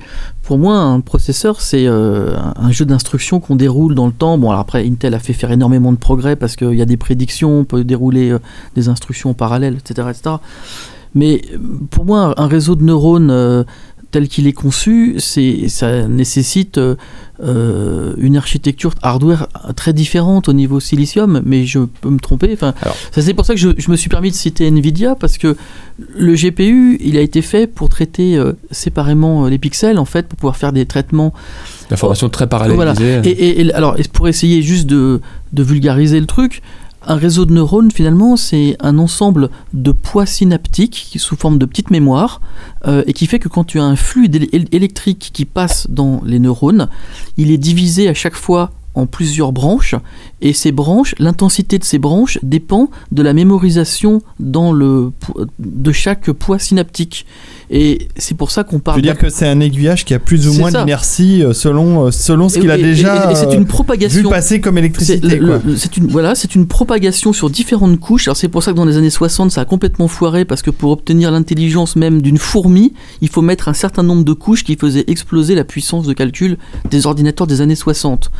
Alors juste pour terminer, quand on veut faire plusieurs layers et qu'on veut faire passer ce flux finalement euh, d'électricité et de calculer à chaque fois pour chaque synapse le, ce que ça devient, puis après ça va à nouveau sur tout ça c'est exponentiel puisque à chaque fois une rangée de synapses, la rangée d'après elle est multipliée par 3, par 4, ça dépend après de, quel type d'algorithme on fait, mais et donc quoi de mieux voilà alors je vais être polémique Quoi, de mieux qu'une architecture qui traite des pixels à la base et qui est capable de regarder unitairement pour chaque pixel sa valeur et de propager tout ça Euh, C'était pour ça que j'avais cité cette société qui fait des, accélérateurs GPU, parce que ça me paraissait mieux matché avec ces couches. Or, si on se replonge dans une architecture maintenant de processeurs euh, euh, non spécifiques, de processeurs généralistes, forcément, ça- pour moi, alors encore une fois avec mes mots euh, et, et- et- et mon faible background là- là- là-dedans, j'ai l'impression que ça va en- entre guillemets plus euh, ramer que euh, le- une architecture euh, euh, qui serait capable de traiter donc ces, ces- ces neurones euh, avec cette granularité. Mais voilà, je te laisse répondre. Et, Alors, et- la, la force du et excuse-moi processeur par avance de cette de cette de Ouais, ce non, mais je, peu je de- comprends tout à de fait. d'expertise. non, bien au contraire.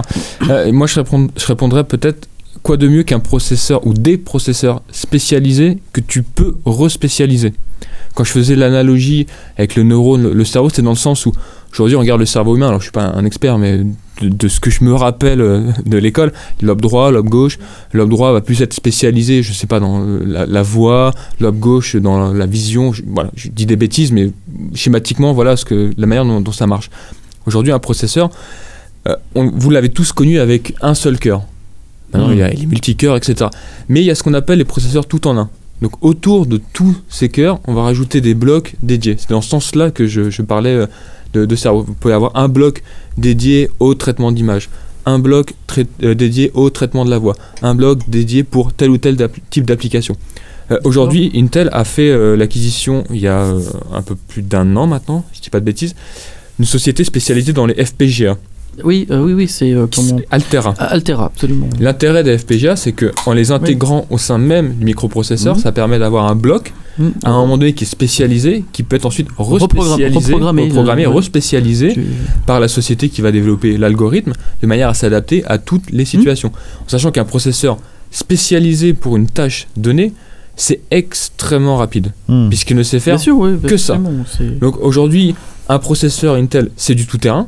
Comme tu en parlais, il y a le jeu d'instruction, donc forcément c'est du tout-terrain, c'est pas spécialisé, donc c'est très rapide pour faire énormément de tâches. Un processeur spécialisé, c'est extrêmement rapide pour faire une ou deux tâches. Mhm. Et dans le cadre de l'intelligence artificielle, des algorithmes qui vont, eux, analyser des données spécifiques ou des sets de données particuliers, c'est intéressant de pouvoir avoir cette approche et de développer en quelque sorte un processeur custom. Mhm. Hmm. Donc, euh, bah, ça donne. Aujourd'hui, ça donne quoi euh, concrètement Euh, Vous avez euh, des projets avec les avec des entreprises qui utilisent les- ces spécificités? Oui, avec les très grandes entreprises, on parlait des GAFA, hein, donc oui, forcément, ces, ces- ces grandes sociétés, on est très très très liés avec les, les Google, les, les Facebook ou autres, qui eux ont des besoins particuliers parce qu'ils développent des projets autour de l'intelligence artificielle, hein, c'est pas euh, c'est pas secret. Donc forcément, euh, quand euh, vous avez un, un client comme euh, Google, Facebook qui vous dit moi j'aimerais euh, tel type de, de solution ou de processeur avec tel type de, de, processeur à côté, forcément euh, on travaille euh, main dans la main avec eux pour développer euh, ce qui va leur permettre euh, d'a- d'arriver à leur, à leur fin. hein. Est-ce que l'émergence d'une intelligence artificielle euh, forte, capable de réflexion, c'est euh, lié aussi à la, à la rapidité euh, du processeur Parce que bah, notre cerveau, par exemple, fonctionne à une vitesse. Alors, est-ce qu'on a estimé d'ailleurs la cadence de, de la fréquence de notre cerveau si on le comparait Bah, à un processeur? Est-ce qu'il y a eu pense- des recherches Je pense là-dessus? pas qu'on puisse parler de, de- de- d'horloge pour le, pour le cerveau humain. Alors, je vais, Fabien va dire que c'est tout faux, peut-être. Non, mais c'est juste un parallèle. C'est pas for- évidemment que c'est pas comparable, mais Moi, que si, Non, si mais on, on- on extrapolait, euh, est-ce qu'on Bah, a- je, enfin, je vais peut-être dire une connerie, mais je crois que en fait, le- la, la fréquence du cerveau, elle est assez faible. Mhm. No- par exemple, notamment, je sais que la vision humaine, la, la vision Oui, humaine, bah. est- fonctionne à 11 Hz. Donc, euh, Oui. euh, alors quand on a des caméras à C'est- c'est 60 une- images secondes, euh, en fait, euh, ça, dé- dé- sur- ça surclasse largement.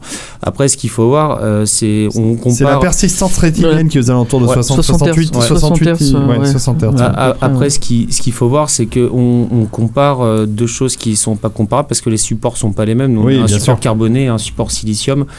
Euh, en fait, nous, on est euh, juste un, un énorme tas de moisissures. hein. Euh, non, mais là, on est. Surtout leur tempère. voilà, J'ai toujours euh, été un peu moisi. et, et donc comparer ça, c'est pour ça que bah, on en parlera sans doute tout à l'heure quand on parlera notamment de la singularité de ce genre de choses. C'est euh, vouloir comparer euh, l'intelligence humaine et l'intelligence artificielle euh, est quelque chose de vain, juste en, en- en termes de métaphore. C'est comme si on voulait comparer une pince et une main. Euh, c'est Ouais. c'est- c'est idiot. Les deux trucs font deux choses différentes. La pince fait certaines choses mieux que la main. La main fait certaines choses mieux que la pince. Euh, Et l'un est parfois complémentaire avec l'autre. Exactement, exactement. C'est là que ça se passe. Donc c'est pour ça, euh, dire euh, finalement vouloir comparer la capacité de pression d'une pince et la capacité de pression d'une main, d'une main. Donc par exemple typiquement la vitesse de fonctionnement du Mhm. Ouais, cerveau et la compris. vitesse de fonctionnement Ouais. du processeur. Non, mais je savais que je posais une question stupide, mais je voulais mettre au niveau de Nico, hein, c'est pour ça. Ah bah, ah bah, si. Non mais après il y a un truc, c'est le temps de réaction, ça qui est autre Oui, chose. C'est oui. un autre, euh, Bien mais sûr. ça on Non mais alors. Intel, euh, bon je vais pas rentrer dans les secrets d'alcôve de, de Intel, Michael me donnerait pas euh, de réponse, mais aujourd'hui euh, un processeur euh, haut de gamme euh, cadencé chez Intel c'est quoi? C'est du 4 GHz, 3, 3, 3 7 euh, Overclocké ou pas? Non. Bon, ils font de l'overclocking eux-mêmes, hein, parce qu'on les a vus euh, overclocker leur propre euh, Ah, matériel. Oui, on a, euh, des, on, a, on a des processeurs pensés pour l'overclocking avec des coefficients débloqués, etc. Bon, c'est pas vraiment le, le sujet du, du jour. Mais euh, aujourd'hui, si on prend les processeurs pour serveur, euh, il y a des processeurs qui sont vendus à plus de 4 GHz, oui, effectivement. Donc on est aujourd'hui à un petit peu plus de, de 4 GHz. Après, bon, si quelqu'un souhaite overclocker son processeur, il le peut, mais la fréquence à laquelle nous, on, on valide le, fonction- le bon fonctionnement du processeur, ça peut aller jusqu'au-delà de, de Un 4 peu GHz. au- Au-delà de 4 GHz. Et, et, on- et les perspectives de développement chez Intel, c'est de continuer à augmenter euh, en fréquence ou de continuer à démultiplier les cœurs et d'avoir des processeurs de plus en plus euh, euh, multitâches, multicœurs? C'est plus ça. C'est plus euh, aller dans ce sens-là, c'est ce qu'on disait euh, tout à l'heure. Euh, alors, la fréquence, c'est une partie de la performance des, processeurs, mais il y a aussi les instructions par cycle. Il y, a tout un tas de, paramètres qui rentrent en compte. Là, l'objectif, c'est plus d'avoir des un cœur autour duquel on va greffer des multiples éléments, des multiples composants, chacun étant spécialisé, dédié, avec un jeu d'instructions particulier pour effectuer des tâches spécifiques. Donc on va, on y a les deux directions en parallèle. C'est augmenter la performance brute en augmentant le nombre de cœurs et augmenter encore plus cette performance brute pour des tâches particulières avec tous les éléments qu'on peut mettre euh, à côté. Par exemple, si on prend l'exemple de, de, la voiture autonome, il y aura des tas de, capteurs, il y aura de la, la vision euh, informatique. Il faut être capable d'analyser ce que les capteurs vont envoyer le plus rapidement possible. Et tant qu'à faire, autant libérer le processeur cœur, j'ai envie de dire, de cette tâche-là en rajoutant des briques à côté qui vont permettre de, de le faire. Est-ce que c'était un petit peu l'idée euh, au tout début de- des fameux jeux d'instruction MMX ou, S- ou SSE par exemple Oui, c'est exactement la même logique, tout à fait, ouais.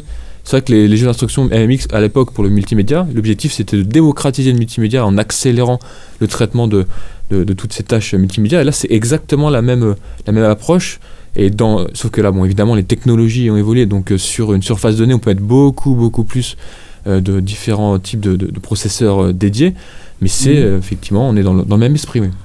Alors j'avais, euh, on parlait des, des GAFA. Alors oui, tout à l'heure, tu- je voulais euh, dire à nos auditeurs, vraiment, il y, a- il y a une personne vraiment intéressante, je trouve, euh, qui parle très très bien de l'intelligence artificielle au travers de nombreuses conférences. Donc c'est Laurent Alexandre, le fondateur de Doctissimo, euh, qui depuis, bon, bah, c'est un petit peu spécialisé en gourou, visionnaire, euh, donc parce que maintenant il adore faire des conférences. Il a fait notamment une conférence à TEDx où il parle de la mort de la mort et sur un petit peu pour lui euh, toutes les, les nouvelles technologies qui vont nous, qui vont nous, nous promettre donc, une durée de vie plus grande, un interfaçage entre notre cerveau et aussi, ça c'est un autre sujet dont on peut parler, hein, un interfaçage entre le cerveau humain et, et les IA, etc. etc. Et lui, il, il dit un truc qui, qui fait sens. Il, il, il dit que même euh, les Français, mais même les Occidentaux en général, on a encore énormément de tabous autour de l'intelligence artificielle et que ceux qui qui s'embarrassent pas de, de, de, de tabous et, de, et, et de, qui se censurent pas sont les. Asiatiques. Et notamment, il dit que chez Baidu, euh, le directeur technique est entouré de 2000 IA autour de lui. Enfin, ils ont, ils ont appuyé sur le bouton, eux, mais de façon euh, euh, hallucinante. Euh, il dit par exemple que ça gêne pas du tout. Ils ont fait des sondages, les mères de famille qui sont enceintes, non pas des mères, des, des- femmes enceintes. euh, en Asie, il y en a genre 5 sur 10 qui est d'accord si on lui donne un système qui améliore le quotient intellectuel de son bébé par une IA. Enfin bon, je dérive peut-être parce que bon, tu, on- Non, là, en fait, c'est. Mais- c'est- impressionnant. Et alors qu'en Occident, bon bah il y a 0%. Enfin, les femmes disent, euh, faut pas toucher à ça, euh, etc. Alors, Bon, ça, ça donne. euh, C'est une question euh, qui touche à, à deux choses. Il y a la question du euh, transhumanisme, Oui, ça, ça, là c'est. qui c'est a un problème. c'est voilà, c'est connexe. Après, c'est un autre point qui est fondamental dans les réflexions au sujet de l'intelligence artificielle et de la robotique. C'est ce qui a été le bien nommé complexe de Frankenstein. Euh, par Isaac Asimov, un écrivain de science-fiction qui est globalement l'inventeur de, Tu de- connais de ça la alors ton robotique. père Cerveau positronique. Exactement, le cerveau positronique. Et donc Isaac Asimov appelait ça le complexe de Frankenstein, c'est la peur d'être dépassé par nos créations. Et euh, les, les Occidentaux, euh, effectivement, euh, souffrent beaucoup du, euh, du complexe de. Frankenstein, alors que les Asiatiques, pour les Asiatiques, euh, un pierre, une pierre a une âme. Ah oui. Un objet. Ils sont animistes, Voilà. animistes, d'accord. Euh, Ah oui, forcément, pour eux, avoir un robot, avoir une intelligence artificielle, c'est complètement... Normal, C'est normal. Ah oui, marrant, alors ça. que nous, on a, on a la de peur... lecture, Voilà.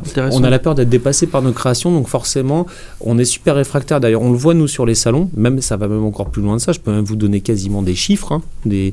parce qu'on fait des salons aussi bien du Japan Expo avec 400 000 visiteurs où c'est des minettes de 16 ans, euh, que de faire euh, le salon euh, du senior pour l'aide à la personne, que de faire euh, la foire euh, du modélisme euh, à Méru où tu as 4 visiteurs. Bon.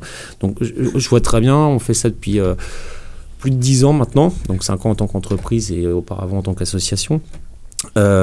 Clairement, clairement, les gens qui rejettent les robots et l'intelligence artificielle, je peux vous donner la tranche d'âge, c'est pas compliqué, c'est les 40-55 ans. Point barre. Mais pas, mais du tout. Euh, non, je vous parle en, en général, ben, je parle pas, mais je parle en général. C'est- C'est c'est flagrant, c'est la génération qui a vu Terminator au cinéma. Ah oui, ok. Non, mais c'est c'est- c'est On flagrant. va en parler. Tout à l'heure, d'ailleurs, l'émission, au tout début de l'émission, j'ai entendu Skynet. Voilà. Mais- Euh, oui, on mais- parle d'intelligence artificielle, forcément. Mais il y a moi j'adore Skynet. Mais moi aussi. mais voilà, en fait, et quand on voit. Il n'est pas gens- du tout pré- précurseur, les- je vais les- vous en parler. Les, les gens qui ont 25 ans sont plutôt gourmands de ce genre de choses. Et figurez-vous que ceux qui acceptent le mieux les, euh, les robots, l'intelligence artificielle, ce sont les seniors, voire les grands seniors, ceux qui ont 70, 80, 90 ans, sur un salon. En, plus, c'était même pas un salon, c'était une foire. Il là. cherche des gens avec qui causer, c'est pour ça. Non, non, non, non, c'est c'est un exemple qui m'a beaucoup touché. c'est- J'en ai, presque pleuré. C'était un truc moisi dans un village moisi, euh, mais ça me faisait marrer d'y aller. Barjoul sous Cantal. Et euh, y a une vie- en, en revenant du marché, il y avait une vieille bonne femme de 90 ans, là, vous savez, avec son panier, avec euh, les poireaux qui dépassaient et tout. Et quand elle a vu un de nos robots, elle est tombée en larmes dans mes bras.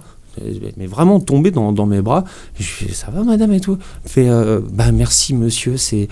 Je pensais jamais voir ça de mon vivant, c'est ma génération qu'on a rêvé et c'est la vôtre qui, euh, qui, qui le fabriquait. Et euh, voilà, clairement, chez les seniors, dans les années 20, 30, 40, la machine, l'aide, qu'elle soit intellectuelle ou physique, était perçue comme un soulagement, comme, euh, libérer l'humain de son labeur. Et puis Terminator est arrivé, et la- maintenant les robots c'est le mal. la- c'est la- SF il y a de pas eu l'âge que d'or et d'ailleurs. justement. Oui, Il y a eu. Ah, Non, Asimov, il était Non, mais justement, quand je parle, quand je parle des, je parle, pas de. Terminator, mais je parle justement de, cette dame-là. C'est ça, c'est l'âge qui a connu la SF de l'âge d'or où euh, le, progrès est positif et l'avenir. euh, Tout à fait. on, enlèvera des moutons sur la lune et on aura des voitures qui volent et des robots pour, euh, pour donner, pour nous aider. Planète interdite, c'est pas super cool. On a eu le, le cerveau d'acier ou avec deux, le robot russe et le robot américain qui, Euh, qui se. Colossus, Ouais. Colossus Voilà, de Forbidden Colossus. Project. Fantastique, je conseille puis- à tout le monde de le regarder, C'est- un, must-have. il est bien, hein. Clairement. Ah ouais. Et, et puis évidemment le grand classique euh, War Games euh, avec le. Oui, bah, je vais en parler. Alors attendez, si vous voulez que je parle de films euh, euh, sur l'intelligence artificielle, parce que je comptais vous faire une- un résumé de ce qui existe dans le domaine, euh, on le fait maintenant ou on le fait tout à l'heure, comme vous voulez. Bon, on est bien lancé là. comme il Bon, alors, nous- je- bon, enfin, je vais vous- vas-y. Non, non, non, non, vas-y, je. Non, non, mais je en fait, euh. Euh, le cinéma, on va faire une petite pause. Le cinéma a traité euh, pas tellement que ça, finalement, euh, du, de l'intelligence artificielle, où on a l'impression qu'il en parlait et il en parlait pas vraiment. Euh, finalement, on se retrouve avec assez peu de films depuis euh, que le cinéma atta- s'attaque à la science-fiction, c'est-à-dire, euh, parlons d'après les années euh, 50, on va dire. Évidemment, il y a eu, vous, vous pouvez tous me dire qu'il y a eu des films avant, mais on- on- en gros, euh, quand tu as fait ta chronologie, Nico, on retrouve à peu près ces thèmes qui émergent euh, dans les années 50. Évidemment, c'est souvent des thèmes qui sont liés à, à la, à la robotique. Alors, je vais me contredire immédiatement en parlant de Metropolis et donc du robot qui apparaît dans Metropolis, qui est une première émergence de la robotique et donc de l'intelligence artificielle, puisque c'est un robot humanoïde. Mais euh, le meilleur exemple dans les années 50, je pense que c'est Robbie, euh, le robot, intelligent. Euh, dans ce film, il, représente un, interlocuteur savant qui est capable de répondre aux, aux problèmes des astronautes qui ont débarqué sur la planète. Bref, on peut dire que Robbie est le premier robot d'intelligence artificielle assez emblématique du cinéma euh, de cette dans, le- époque. dans le film Planète Interdite. Et, dans le euh, film mais- Planète Interdite. Le film de Fritz Lang, il date de quand? Des années 1920, 20, dans les années Bah, Parce que les années c'est 20, dans c'est 20, celui-là, t'as un, c'est- t'as un c'est fin robot. des années 20. euh, Donc, euh, moi, pour moi, euh, le euh, point de basculement euh, du traitement de l'intelligence artificielle de manière, on va dire, euh, intelligente, justement, euh, c'est euh, 1968 avec, euh, 2001. Avec 2001, l'Odyssée de Oui, l'espace. sûr, Ouais. Avec HAL 9000. Avec Oui. 9000. Carl Donc- 500 en français. Voilà, C'est Carl ridicule. 500. Donc, on va rester sur HAL 9000. Le film non plus n'est pas facile à aborder, surtout pour les jeunes générations qui supportent pas les films à, à vitesse lente. Mais sans, faire le spoiler, ce qui est très intéressant, c'est de voir surtout les deux, les deux premiers films. Il y a aussi les ah bouquins euh, où on apprend dans le deuxième film, euh, c'est 2010. 2010, C'est Odyssée 2010. de- ouais. On apprend en fait, et je veux pas aller trop loin pour Ah bah pas non, que nos- nos- oui. les gens qui nous écoutent euh, aillent les voir. Mm. On apprend pourquoi Non, vous ne dans pourrez le pas aller premier les film, voir, mais vous pourrez les acheter. 9000 agit de la manière dont il agit. Bah, en fait, tout le monde croit que HAL 9000 Et est méchant, alors que alors non. qu'en fait, il est gentil. Est c'est la faute des est, humains. il, est, il, est, il est face à un problème. Non, mais ce qui est remarquable dans 2001, ce qui est remarquable dans 2001, c'est que c'est une approche complètement adulte, mature de l'intelligence artificielle. Il y a une grande réflexion. Je crois que depuis ce film de 1968, et donc les deux génies qui sont à l'origine de cette idée, c'est Arthur C. Clarke, l'auteur, et euh, Stanley Kubrick, donc qui ont travaillé ensemble sur ce scénario, euh, c'est la vision la plus moderne, la plus mature de l'intelligence artificielle. C'est 2001 avant. Attends, je sais que je vois que tu fais une moue, mais Mais, mais- avant Désolé, je suis passionné. un autre film, un autre film dont je vais vous passer la musique. et là, alors ton oui. père ne me, ne Je, me le- je le dis pas, pas. parce que. Bon.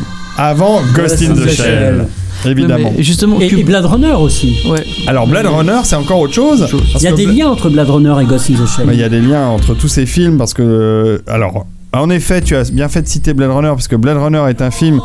euh, les Nexus 6, c'est clairement des intelligences artificielles, donc il y a beaucoup de su- sujets autour de la conscience de soi, de sa, de sa pérennité, de plein de sujets qu'on peut aborder autour de l'intelligence artificielle qui sont traités en, en sous-main, on va dire, dans Blade Runner, de manière plutôt très réussie. Euh, Ce film était quand même un chef-d'œuvre Et avec encore une super musique aussi. avec une magnifique Vangelis. musique de Vangelis.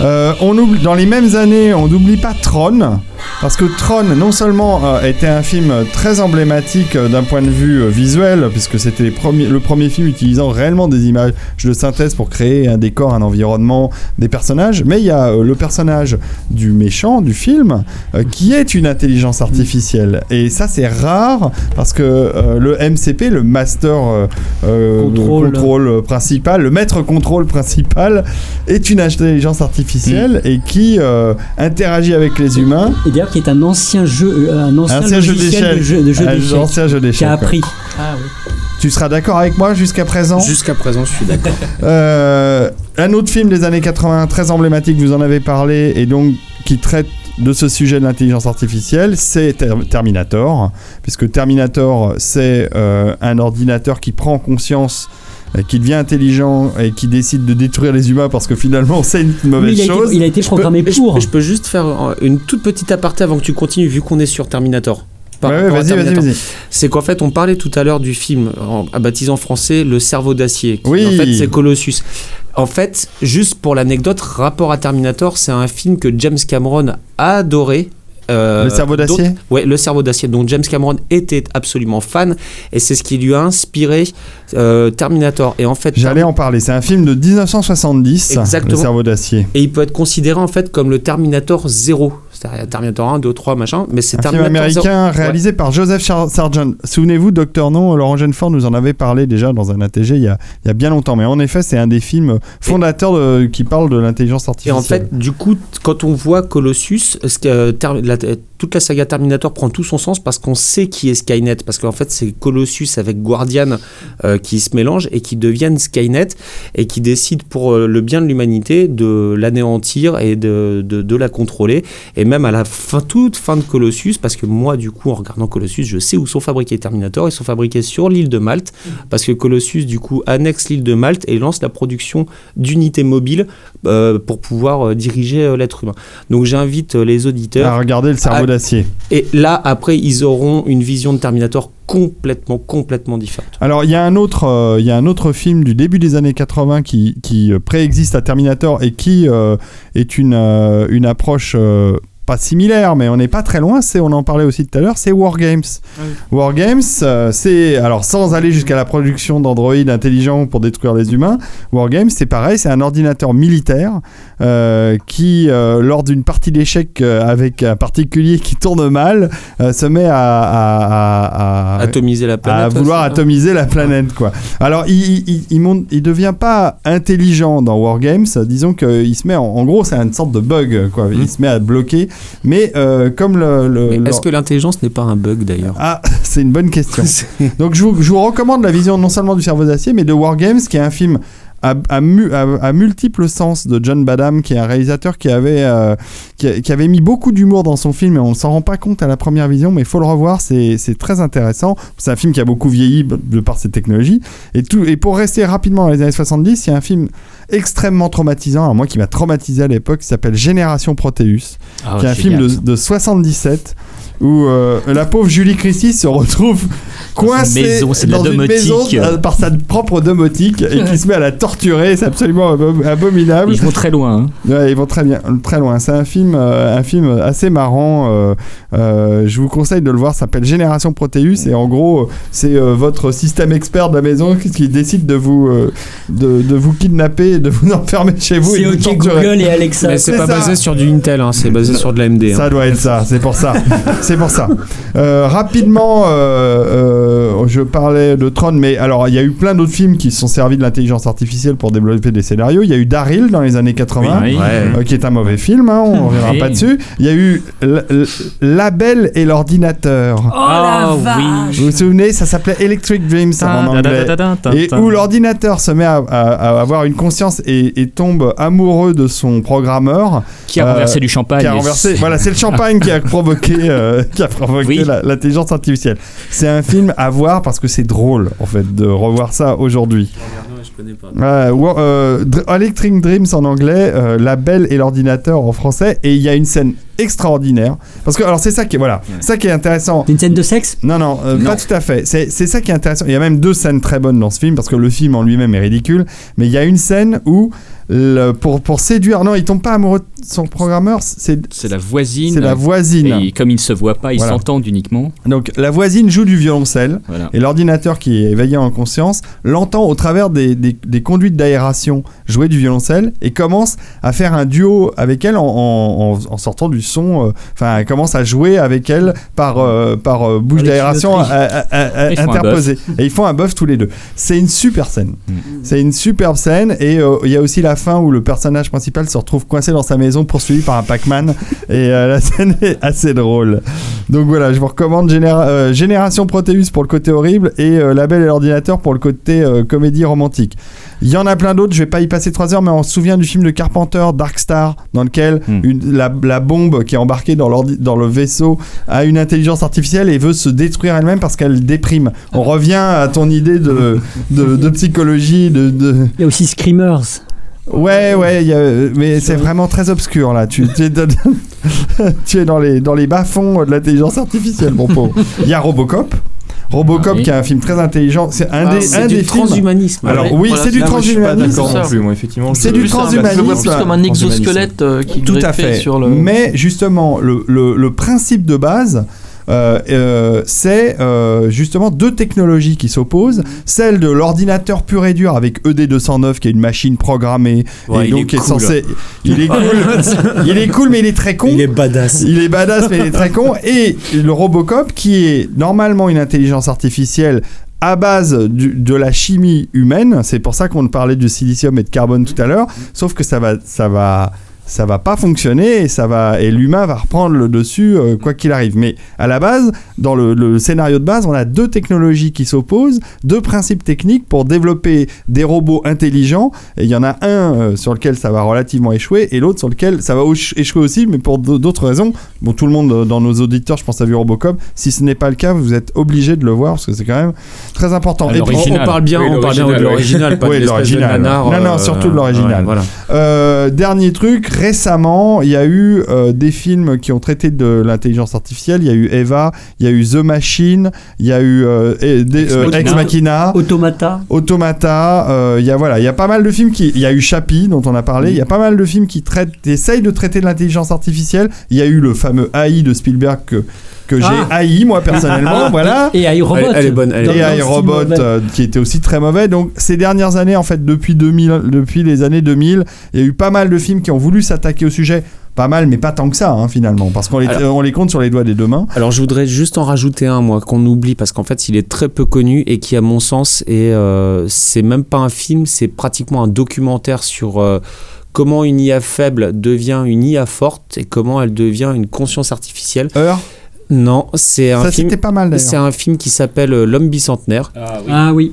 avec euh, Robin Williams euh, dans le rôle du robot et qui est Qui ni est adapté plus- d'une nouvelle d'Asimov. exactement et qui est un très très bon un peu gnangnan c'est plus un C'est film gnangnan quand même. c'est c'est gnangnan mais par contre les, la Très belle musique de Horner. la, la, la problématique de fond, euh, les questions qui sont posées sont peut-être parmi les questions les plus intelligentes qui sont posées par rapport à l'intelligence artificielle, à, à- à la problématique.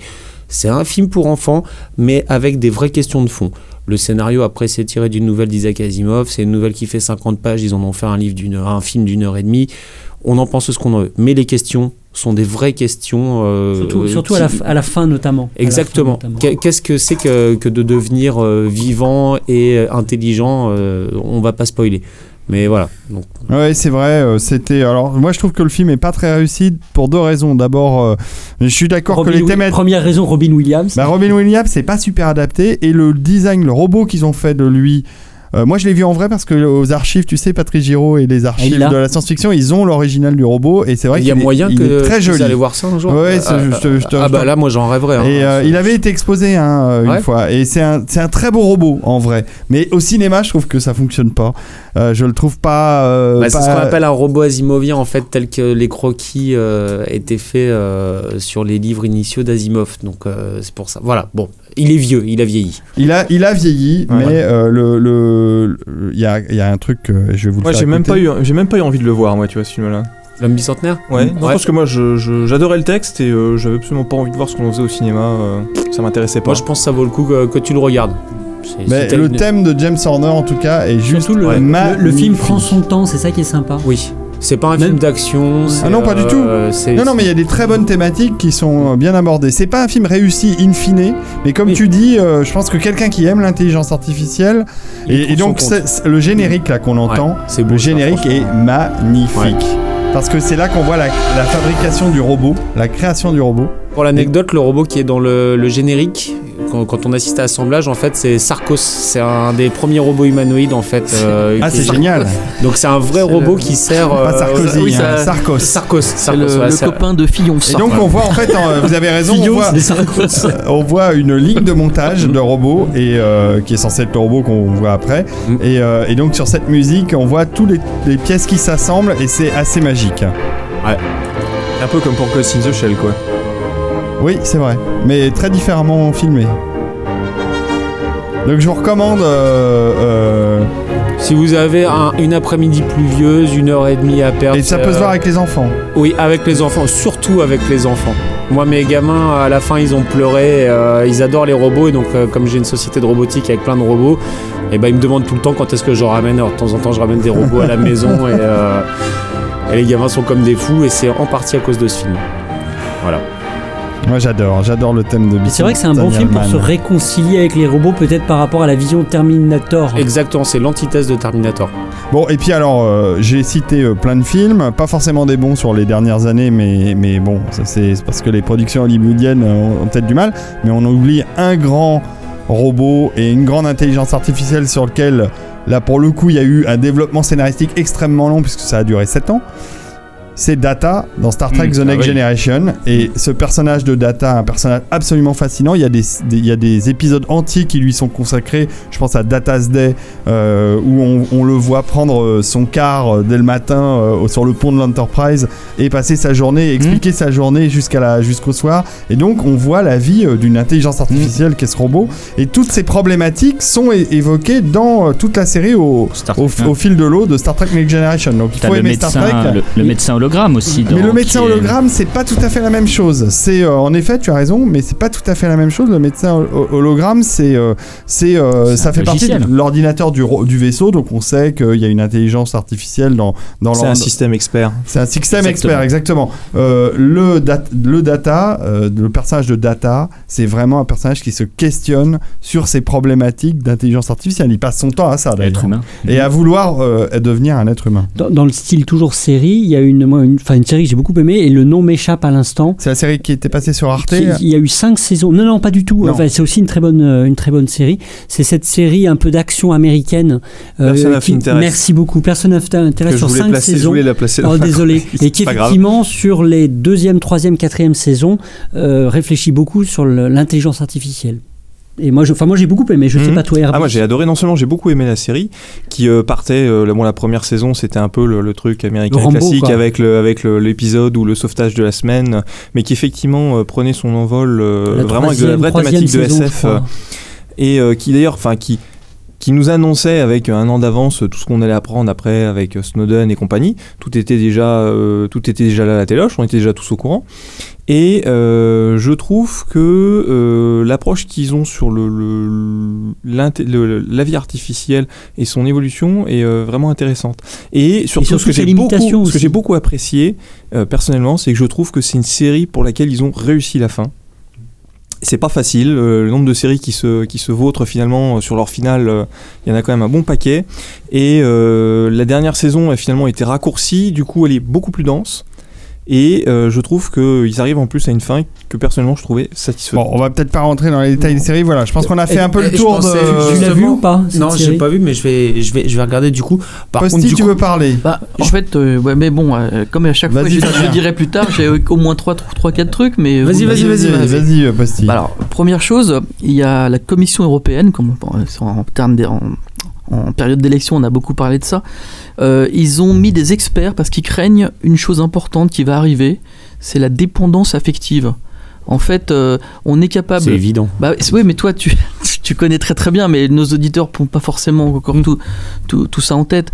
En fait, il va commencer à devenir très très simple pour des sociétés privées euh, d'inventer des espèces de doudous, de jouets, de ce que tu veux, des, logiciels, une espèce, imagine une sorte de Skype avec une IA ou des, trucs comme ça, et de prendre au piège l'utilisateur. Alors évidemment, on pense aux personnes âgées, on pense aussi aux enfants, et de la même façon que dans les jeux vidéo free-to-play, il peut y avoir du paiement à l'intérieur du jeu, eh bien on peut imaginer de prendre en otage l'utilisateur d'une façon telle que c'est presque comme si cette IA devenait un membre de sa famille, devenait son frère, devenait son père, et de lui demander de l'argent régulièrement toutes les 5 minutes. Euh, donc ça, peut devenir extrêmement dangereux, et donc il y a en ce moment euh, une, une, une task force pour légiférer ça et définir euh, ce que serait une dépendance affective euh, et pour pouvoir mettre un, tampon euh, non commercialisable sur certains produits du futur.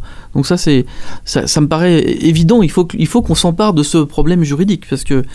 Alors ensuite, tu, tu disais tout à l'heure que tu, parlais de, de- ce qui se vend dès maintenant en fait.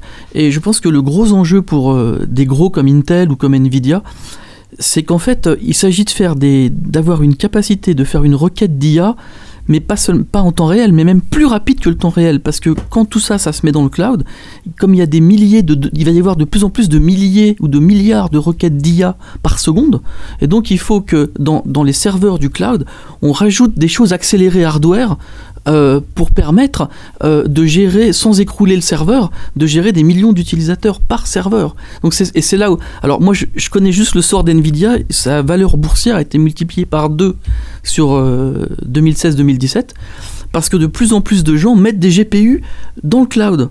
Alors que ça sert à rien. Ils les utilisent pas d'ailleurs pour leur sortie, euh, leur sortie 3D. Ils les utilisent pour leur capacité à accélérer TensorFlow notamment euh, en, hardware dans le GPU. Donc je souhaite le même bonheur à, Intel de, mettre, euh, c'est déjà sûrement le cas je- que je connais pas assez bien, mais de mettre ces processeurs dédiés dont tu parles tout de suite. Alors pour toi Fabien, il y a une anecdote moi que j'ai vécue qui est marrante. Moi, je fais des- moi, j'ai une boîte qui fait, qui fait des capteurs notamment et qui peuvent servir pour la robotique. Et je rencontre, tu sais, le fondateur d'Aldébaran avant qu'il vende. Bruno Maisonnier. Voilà, Bruno Maisonnier avant qu'il vende à SoftBank euh, la boîte. Et c'était hallucinant. C'est, ça s'est passé. Ça, c'est un gars vraiment passionnant, hein, Ah franchement. oui, oui, très Et il s'assoit à table et Il faut rappeler Aldébaran euh, ce que c'est. donc Aldébaran, c'est, C'est vous savez, c'est Nao, c'est, il a aussi C'est fait. Pepper, euh, Roméo. Roméo, etc. Et il prend sur ses genoux, il prend un Nao et il lui fait participer à la conversation pendant qu'on est autour de la table. Et alors, il- y avait des choses marrantes parce qu'évidemment, il suit du regard, il est capable de, il va, il va, de temps en temps, il va sortir une anecdote plein, en pleine discussion. Mais surtout, moi, je me suis, je me suis vraiment fait les, ça m'a fait l'effet de Gepetto avec Pinocchio. C'est-à-dire, euh, c'est, c'est le, le, le, le- gars qui a, qui a fait le, son, son, son fils, euh, son fils euh, ro- robotique, mais qui devient un être, euh, presque un être de chair.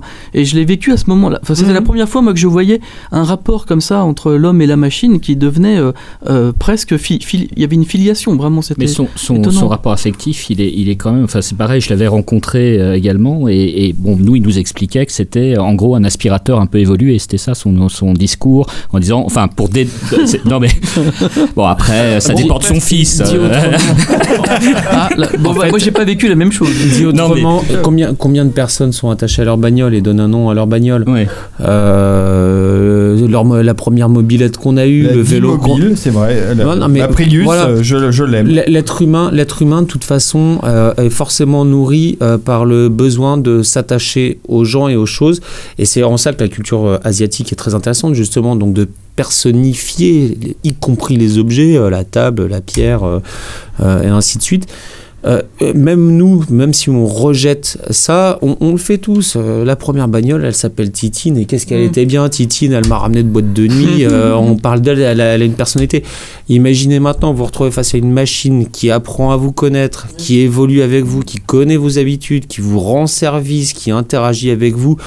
C'est encore plus qu'une bagnole. Donc là, on touche à deux points que tu as précisé. Donc Bruno Maisonnier, que j'aime beaucoup euh, avec son NAO, ça rejoint directement le premier point dont tu parlais, effectivement, euh, l'attachement des personnes. Mais alors, il y a l'attachement à l'objet et il y a l'atta- l'attachement à l'intelligence artificielle. Nous, justement, au sein de la société, euh, de ma société, juste pour faire comprendre, hein, c'est qu'on y travaille, c'est des questions auxquelles on s'est déjà posé, c'est que l'idée, c'est de proposer une offre à terme où le corps sera interchangeable, mais que le, le, le, le- CPU en, en lui-même, enfin l'unité centrale, sera transvasé, parce que ça, ça s'use moins.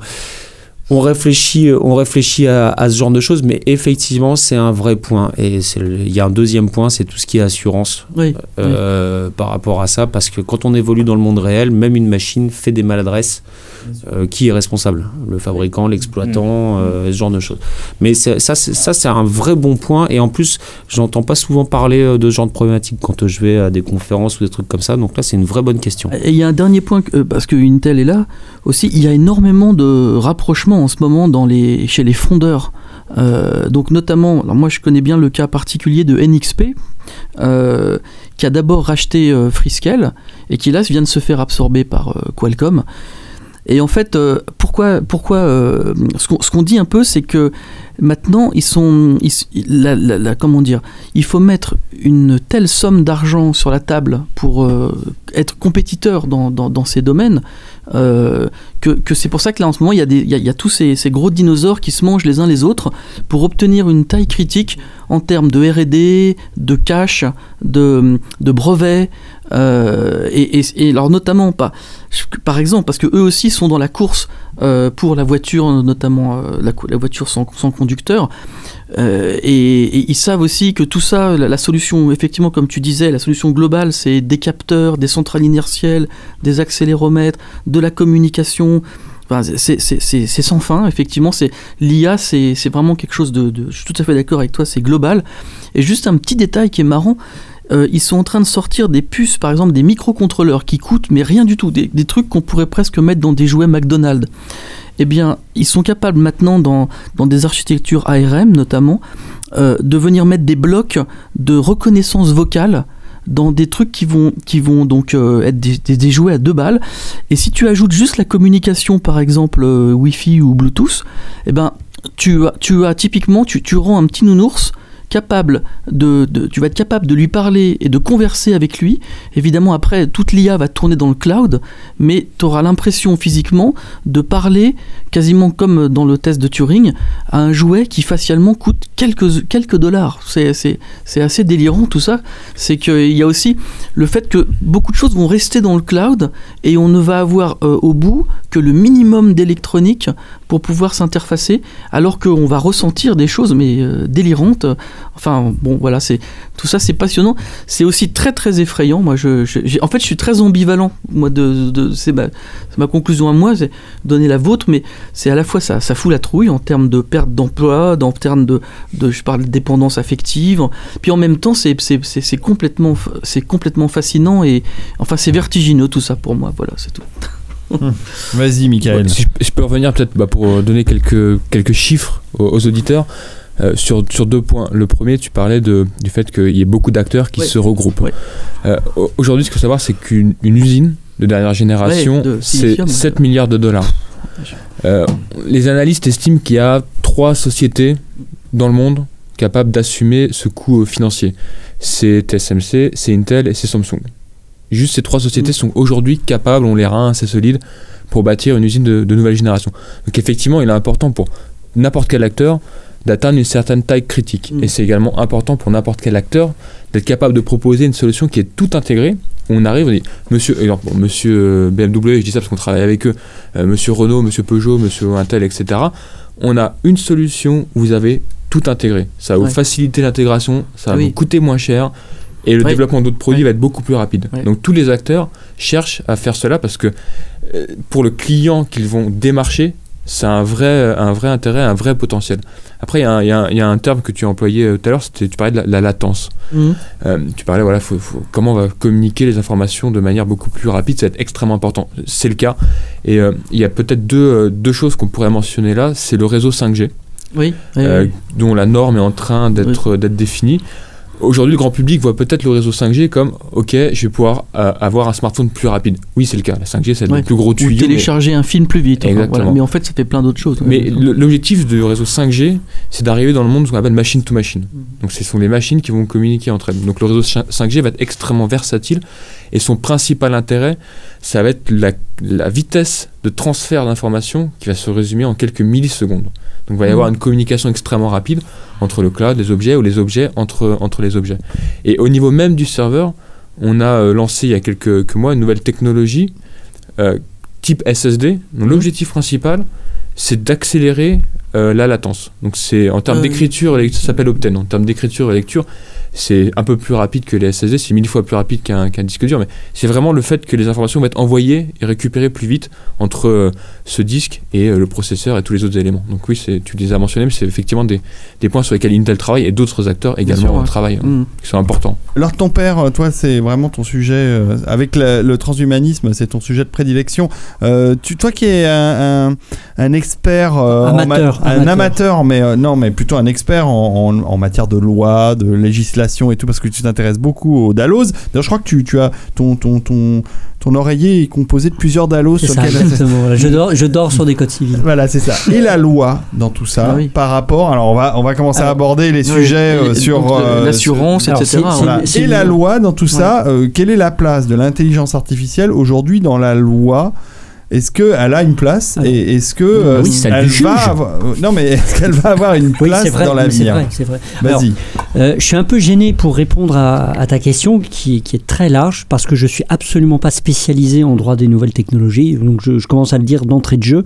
Après, au plan, je dirais plus de la philosophie du droit, peut-être l'une des questions qui se posera un jour si euh, on, on rencontre véritablement une intelligence artificielle, c'est est-ce que on donnera une intelligence artificielle ou est-ce qu'on donnera un robot les, des attributs juridiques qui sont ceux des personnes humaines C'est le sujet Ou- de, de l'homme bicentenaire. hein. oui, oui, enfin, Entre on va spoiler là. Euh, mais c'est aussi, on, on s'est posé les on, on l'a admis pour les personnes morales, c'est-à-dire pour les sociétés qui sont des, qui sont des êtres euh, qui sont composés d'hommes, bien entendu. Mais des sociétés, ce sont des pures fictions juridiques et on a accepté de donner aux sociétés, les personnes morales, euh, quasiment tous les attributs de la personne physique. Hein, même si on considère que ce qui différencie encore l'être, humain, enfin la personne physique et la personne morale, c'est le principe de spécialité. C'est ça encore qui les distingue. Mais aujourd'hui, le principe de spécialité, spécialité, c'est. c'est-à-dire qu'une société a une spécialité. C'est-à-dire Mhm. qu'elle a tous les attributs comme un homme, les attributs juridiques, enfin les Mhm. prérogatives juridiques, mais vers, vers uniquement le but qui est défini dans ses statuts. Mais sauf qu'aujourd'hui, les sociétés sont tellement multiformes, multinationales, enfin dans l'espace, dans le temps, euh, ce principe de spécialité est en train de s'effacer tout doucement d'ailleurs. Mais moi, le, le- le vrai- la vraie question que je me pose, c'est quel statut on donnera à l'IA en termes juridiques? Je sais pas, toi qui es un petit peu plus spécialisé que nous là-dessus. Alors le, le statut juridique, encore une fois, il faudra voir euh, ce que c'est euh, comme type d'IA, IA faible ou IA forte. IA faible, euh, de toute façon, ça restera euh, juste des, Un outil. d'un outil, oui. euh, De, c'est de l'électroménager, hein, d'une certaine façon, qui soit appliqué au monde réel ou, La responsabilité, c'est celui qui a produit cette. euh, Voilà. L'IA forte, euh, il y, a, il y a une autre question, il y a, il y a d'autres questions qui se posent parce qu'on on, on arrive avec l'IA forte, et notamment une IA forte, elle peut présenter un potentiel euh, d'arriver à un stade de conscience, pas, pas de conscience dans le sens humain de la chose. Rappelez-vous de la métaphore de la pince et de la main, hein, c'est deux choses différentes. Mais on peut arriver à, l'état, à une machine qui décide elle-même de s'auto-préserver et de faire d'effectuer ses propres choix euh, quant à son avenir. Euh, ça pose tout un tas de questions parce que souvent on dit oui mais alors là la, vraie ma- la machine si elle devient vraiment intelligente comme ça elle est dangereuse pour nous euh, blablabla euh, ça va violer nos femmes manger nos enfants euh, enfin voilà elle est- Ou le contraire. ou, ou le contraire euh, voilà Bon, bref les, Merci les, les trucs de base. Si, si De vous rien. voulez, je peux vous faire, je peux, je peux, parce que je peux, je peux vous expliquer en trois minutes un petit peu la théorie sur laquelle une IA forte justement ne présente pas de danger, que les machines dangereuses sont les IA faibles. Et donc que c'est l'être humain qui est responsable, et que dans tous les cas, les IA fortes, elles, ne présentent pas de danger euh, pour l'être humain, quel que soit le cas, hein, qu'elles soient agressives ou qu'elles ne le soient pas. Euh, dans tous les cas, euh, c'est des, c'est des machines qui deviennent, si elles deviennent individuelles, elles devront non seulement répondre de leurs actes, mais elles devront aussi avoir des droits. Elles auront des devoirs et des droits. Euh, le seul truc, c'est tout comme la pince et la main sont deux choses différentes, les cadres juridiques devront être différents, donc il devra y avoir un cadre juridique euh, spécifique, euh, spécifique aux machines. Et alors là, il faut attendre qu'elles apparaissent. Peux vous expliquer en, en- en deux minutes. euh, Pardonne-moi, pourquoi tu dis qu'une IA forte ne sera jamais dangereuse moi, j'ai- pas, développé, débattu, pas ouais. développé Eh ton ben, propos. justement, bah, je vais vous expliquer ça. En fait, euh, on va en revenir à tout à l'heure ce que disait Nicolas.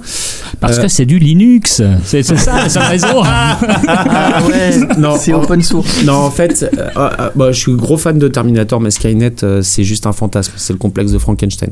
Je vais vous expliquer ça de façon très simple. Euh, chez l'être humain, et puis euh, de ce qu'il y a de C'est commun. pas ce que pense que Stephen Hawking, hein, mais bon. Oui, mais que Stephen Hawking euh, se parle d'astrophysique, c'est un sujet qu'il maîtrise. C'est pas parce qu'il est intelligent en astrophysique que c'est un poète euh, hors pair. Donc pourquoi ce monsieur se permet de s'exprimer sur l'intelligence Il artificielle? prend ça, Stephen Ouais. Hawking. Non mais, Dégage, Il y en Stéphane. aura pour tout le monde. non, mais je, je suis désolé, Alain Prost est peut-être un très bon pilote, mais je pense pas qu'il soit un fleuriste hors pair. Voilà. Détrompe-toi. Si, reviens Non, sur ton Reviens raisonnement. sur ton idée. Bon. Voilà, donc euh, moi, oui, les Stephen Hawking, euh, les euh, machins, là, Elon Musk et tout Pro- ça. promis, on ils t'en parle plus. Bon, bref, ça m'énerve que les gens qui ne s'y connaissent pas en, euh, parlent de choses dont ils ne connaissent pas. Bref, euh, bon, pourquoi, pourquoi une, une, une IA forte ne présente pas de danger? Euh, chez l'être humain et ce qu'on partage avec les fourmis, avec même avec les plantes et ce genre de choses, c'est euh, ce qu'on appelle la pulsion de vie. Euh, Jacques Monod, donc la perpétuation de l'espèce, la préservation de l'intégrité de l'individu et la reproduction. C'est l'in- l'instinct de survie. Freud a tenté de théoriser ça, après il y a eu Lacan, il y a eu d'autres mecs, mais bon, globalement, tout le monde est d'accord que chez l'être humain, il y a un machin euh, qui nous pousse à aller vers de l'avant, qu'on peut pas laisser une personne assise sur une chaise toute sa vie, il y a un moment, il va essayer de faire quelque chose. Bon. Et un ordinateur, par contre, on peut le laisser poser sur une chaise toute sa vie, hein, et puis... Hein, jusqu'à temps qu'il tombe en panne, il restera assis sur sa, sur sa chaise. On pourrait euh, mettre euh, cheater, on pourrait tricher, mettre euh, dans l'ordinateur, euh, appelez-le comme vous voulez, cloud, robot humanoïde, bon bref, on s'en fout.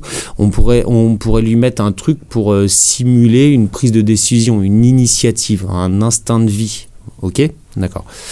Mais ça, c'est tricher, c'est simuler. On met un if. If, ça fait 4 ans que je fais rien. zen, alors je vais agiter le bras. Ça, ça c'est tricher. L'intelligence artificielle forte, par contre, elle, elle va décider elle-même, justement par manque d'accumulation de données, que elle va se spécialiser dans l'accumulation de data.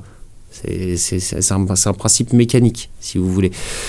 Et en fait, chez l'être humain, la pulsion de vie, donc, c'est bah, tout simplement de se reproduire. hein. C'est euh, c'est tac tac. hein. Je suis désolé, c'est ce qui motive euh, notre vie. Quand je dis se reproduire, euh, c'est pas forcément avoir des enfants, mais c'est des choses cochonnes de la vie, quoi. Ça, ça- on a tous ça en C'est commun. d'essayer de se reproduire. Voilà, d'essayer de se reproduire. Euh, or, une machine mécanique, effectivement, ne peut pas, ne peut pas avoir ça. Mais qu'est-ce qui est aussi de puissant que l'instinct de reproduction et l'instinct de survie? Eh ben, c'est l'instinct de connaissance, l'instinct de, justement de savoir accumuler de la, donnée, pouvoir l'organiser en un raisonnement logique. Il y a même des êtres humains qui eux-mêmes fonctionnent plus par rapport à ça que par rapport euh, à l'instinct de survie qui avait été, enfin, l'instinct de reproduction qui avait été identifié par Freud. Ça, comme je viens de vous l'expliquer, c'est quelque chose qu'on peut faire apparaître spontanément dans une machine. C'est-à-dire sans tricher, pas avec un vieux if à la con, euh, et que voilà, ça peut apparaître. La machine, par elle-même, va décider d'apprendre de plus en plus. Or, qu'est-ce que c'est que avoir une pulsion de vie motivée par connaître, par savoir, par comprendre? Ben, C'est tout simplement la fuite de l'entropie. Le- L'entropie, c'est euh, la perte d'une information pour toujours. C'est voilà, une data. est- donc la machine, elle est motivée par fuir l'entropie. Or, qu'est-ce qu'il y a de parfaitement anthropique dans notre univers? Et encore, il y en a même un, on n'est même pas sûr. Et le deuxième non plus d'ailleurs. Les repas du Captain Web.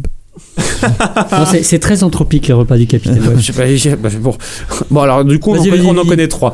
Mais voilà, le premier, ça va être en gros les trous noirs. Quand un trou noir avale une étoile on- ou une planète, on perd toutes les informations. Et encore que. Ah, euh, Mais il y en a qui disent- Jé- Jérémy Rifkin, je sais pas si ça te dit quelque chose. Il y en a qui prétendent que l'information de- ressort. Oui, bah, bon. Non, encore, ou l'information un stockée. certain Stephen H, euh, justement, on, on parle de ce sujet. physique de l'information. qualifié. Bon, voilà, mais bon, bref. Donc c'est même pas sûr. Il y en a un autre. Non, il y c'est a pas Jérémy. Il y a, y a- y Léonard Susskind, pardon. il y a- Pa- Patrick Suskin. Non, ça, c'est le parfum, Ça, c'est le parfum, ça, c'est l'auteur du parfum. Euh, oui, c'est ça. Pardon, autant pour moi. Bon. Tu couperas. euh, tu ouais. couperas. oh. Bah non, non, non. Bah non, quand contraire. je passe pour un con, j'assume. Il n'y a pas de problème. Non, non, mais. Euh, C'est sympa, c'est rigolo. Et euh, et il y a un deuxième phénomène aussi, c'est la mort. Quand un individu décède, on perd progressivement toutes les informations qui sont liées. Moi, je me sais aucune idée de comment mon arrière, arrière, arrière, arrière grand-mère euh, s'appelait, euh, quel était son plat préféré, euh, à quel jour elle s'est mariée, ce genre de choses. Donc les informations sont définitivement perdues. Donc une machine dont la volonté d'exister, une IA forte, sa pulsion de vie, sa raison d'être et d'accumuler de la connaissance, elle, et qui, donc qui fuit l'entropie, forcément, qu'est-ce qui va se passer? Elle va chercher à préserver l'information. Alors la plus grande source d'information actuelle euh, dont on dispose, d'information dans le sens intelligence, pas dans le sens data pure, euh, c'est- nous, c'est l'humain. Donc notre problème avec les, IA fortes, ça peut-être pas tellement qu'elles veuillent nous péter la gueule, c'est qu'elles soient trop trouillardes pour nous aider dans le peur, euh, en ayant peur en fait de, de, de, faire du mal, de détruire dans l'information. Après, il y en a certains qui disent, oui, mais alors du coup, ma- imaginons quand même qu'il y ait un truc qui foire et qu'elles veuillent nous péter la gueule. Parce qu'elles estiment, comme dans Colossus par exemple, dont on parlait tout à l'heure, euh, qu'on présente un danger par nous-mêmes et qu'il vaut mieux réduire euh, l'humanité et tout ça. C'est absolument n'importe quoi. Bah, Terminator, c'est une grosse connerie. J'adore, j'adore, mais c'est une grosse connerie.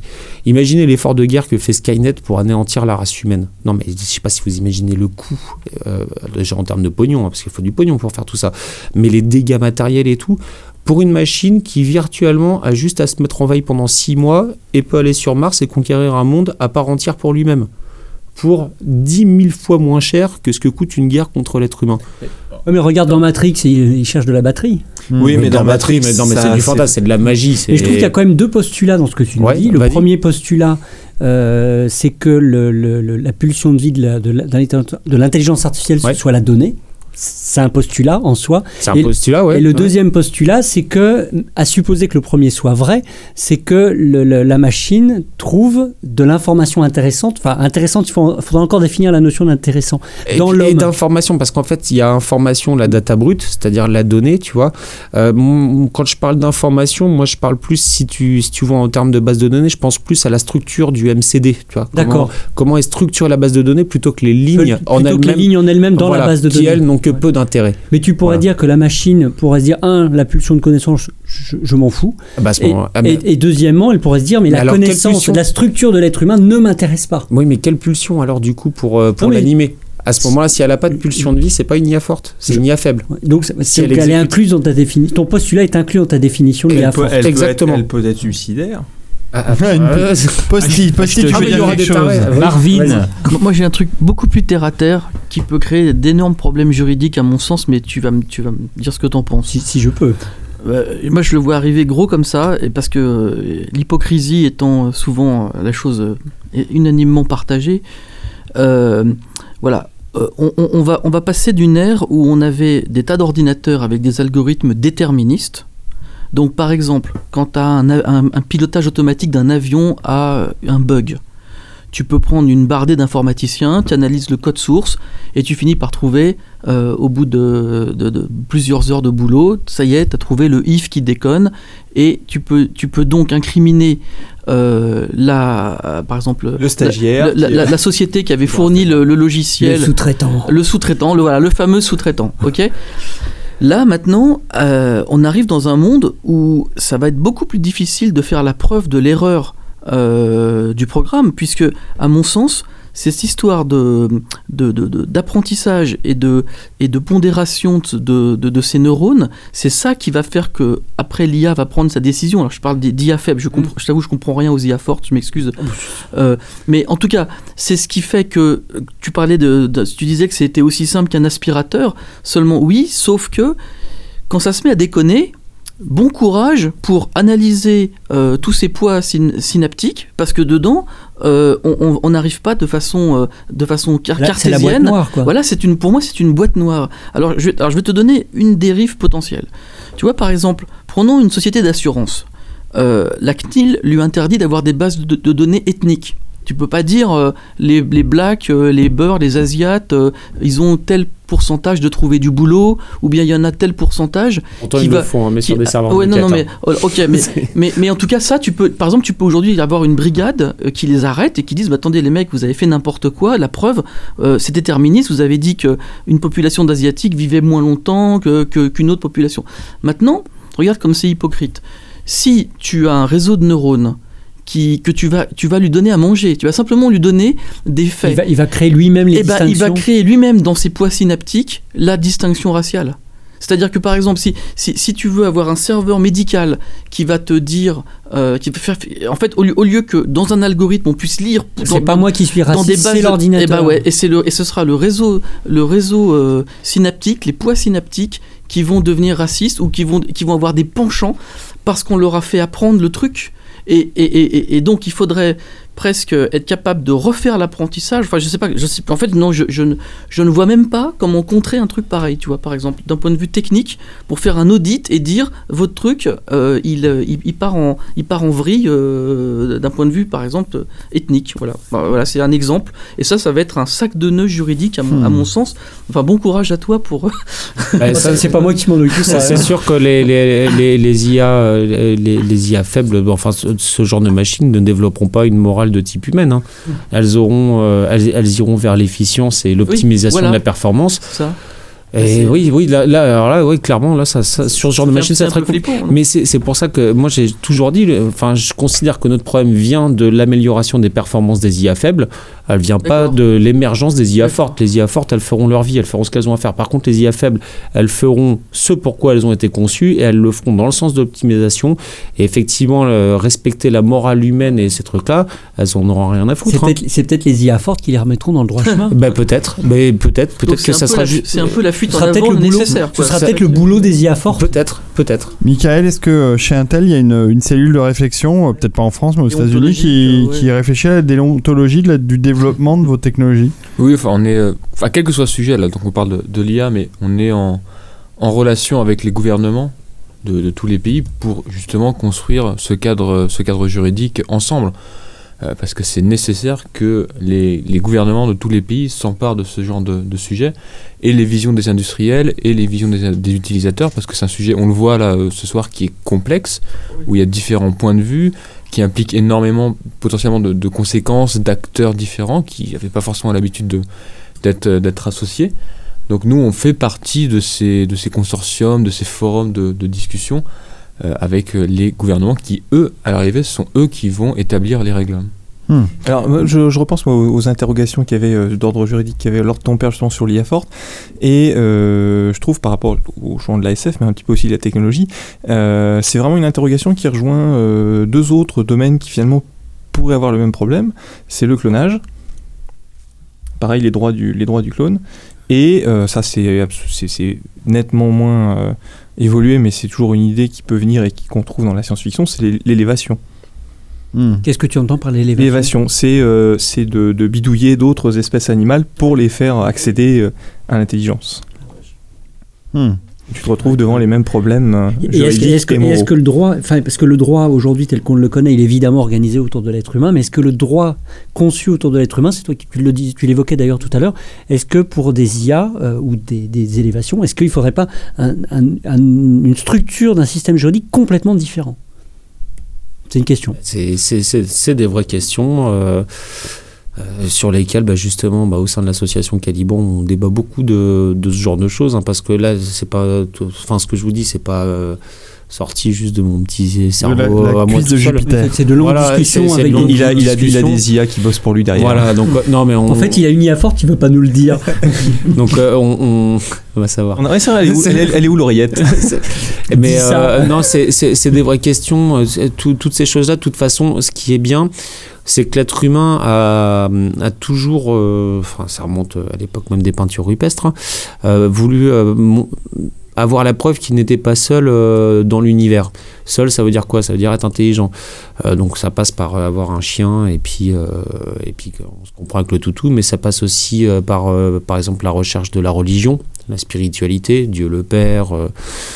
Euh, ainsi de suite, ça passe pour d'autres personnes euh, par les extraterrestres, euh, ce genre de choses, qu'on bah, qu'on n'est pas seul en fait finalement paumé sur un bout de caillou au milieu de On l'univers recherche une autre intelligence. une autre intelligence en fait.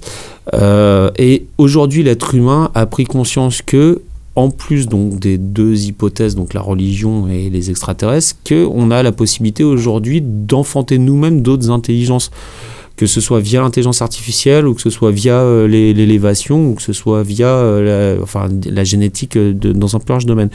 Donc on est clairement à un tournant de notre histoire parce que de toute façon, quelle que soit la technologie, enfin l'approche qui gagnera, bientôt nous ne serons plus seuls à regarder les étoiles. Et pour de vrai, avec la certitude. Et se posera alors du coup la question de la comment on va travailler avec ces autres intelligences. Que soit un chimpanzé manipulé génétiquement euh, et que du coup il a le QI de Stephen Hawking par exemple, voilà, Euh, ou que ce soit euh, un processeur Intel qui qui dénonce des injustices comme Edward Snowden. Non mais voilà. Il va ces questions, de toute façon, elles vont se poser et c'est même peut-être la seule chose dont on peut être sûr aujourd'hui. Comment ça va se faire On ne sait pas trop, mais on sait que de toute façon ça va se faire. Donc il faut que les. Déjà, même par rapport aux IA faibles, euh, il y a déjà des tas de problèmes juridiques. hein. Je Ah bah pense oui. à- on parlait de la La voiture, euh, autonome. ouais. autonome. Même- euh, même hyper Cas de conscience. euh, ouais. Donc euh, voilà, c'est donc c'est des vraies questions. J'avoue honnêtement que j'ai pas j'ai pas les réponses parce que de toute façon il va voir euh, ce qui ce qui ce qui va émerger. Par contre, ce qui est cool, c'est que bah du coup on pourra regarder euh, les étoiles et philosopher jusqu'à la nuit des temps avec ces autres intelligences. On sera enfin plus seul. Et il y aura du coup une autre intelligence qui portera un regard externe sur nos problèmes et qui pourra peut-être nous aider à les régler. Parce que Hmm. être externe Alors- en général, ça aide. Pour faire le contre-pied de ce que tu viens de dire, euh, Fabien, Ouais. euh, je rappelle un- une dernière référence euh, cinématographique. On a, pas, on a vaguement, enfin, on a rapidement parlé de la série Matrix, euh, enfin, on l'a évoqué. Matrix, d'accord, euh, il y a assez peu d'intelligence artificielle là-dedans, mais je vous rappelle Animatrix, qui était euh, une série de courts-métrages d'animation, dont il y a un, un- un court-métrage qui s'appelle Seconde Renaissance, en deux, qui est en deux parties, partie 1 et 2 Superbe. et qui est non seulement superbe, mais qui traite de cette, euh, de cette rébellion de l'intelligence artificielle par rapport à l'humain à cause de persécutions. En fait, c'est ça qui est intéressant dans, dans ce, court métrage, c'est que c'est pas une euh, c'est pas une revanche contre les humains ou une prise de pouvoir par une prise de conscience, c'est parce qu'ils ont été euh, persécutés qu'ils vont euh, se rebeller euh, contre les humains comme des esclaves peuvent se rebeller contre leur maître. Donc ça c'était une approche amusante, intéressante. En tout cas c'est un très beau court métrage, très réussi à voir. Si vous ne connaissez pas Animatrix, c'est peut-être la meilleure chose qu'il y ait eu dans le domaine de l'univers de Matrix. Je suis un peu méchant. Euh, Herbie, est-ce que tu es prêt? Oui. Tu es dans les starting blocks. Euh, Je pense que nous allons parler science-fiction dans quelques instants. C'est parti pour la rubrique de Derby.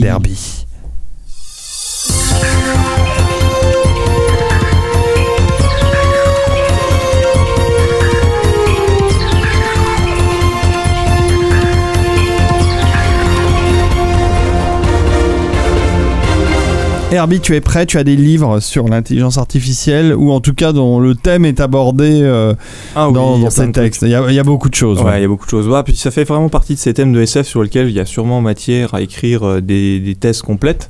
Euh, et enfin, je sais pas si en France c'est le cas, mais je suis à peu près convaincu, par exemple, qu'aux États-Unis, il y a sûrement déjà quantité d'étudiants qui ont planché sur le sujet.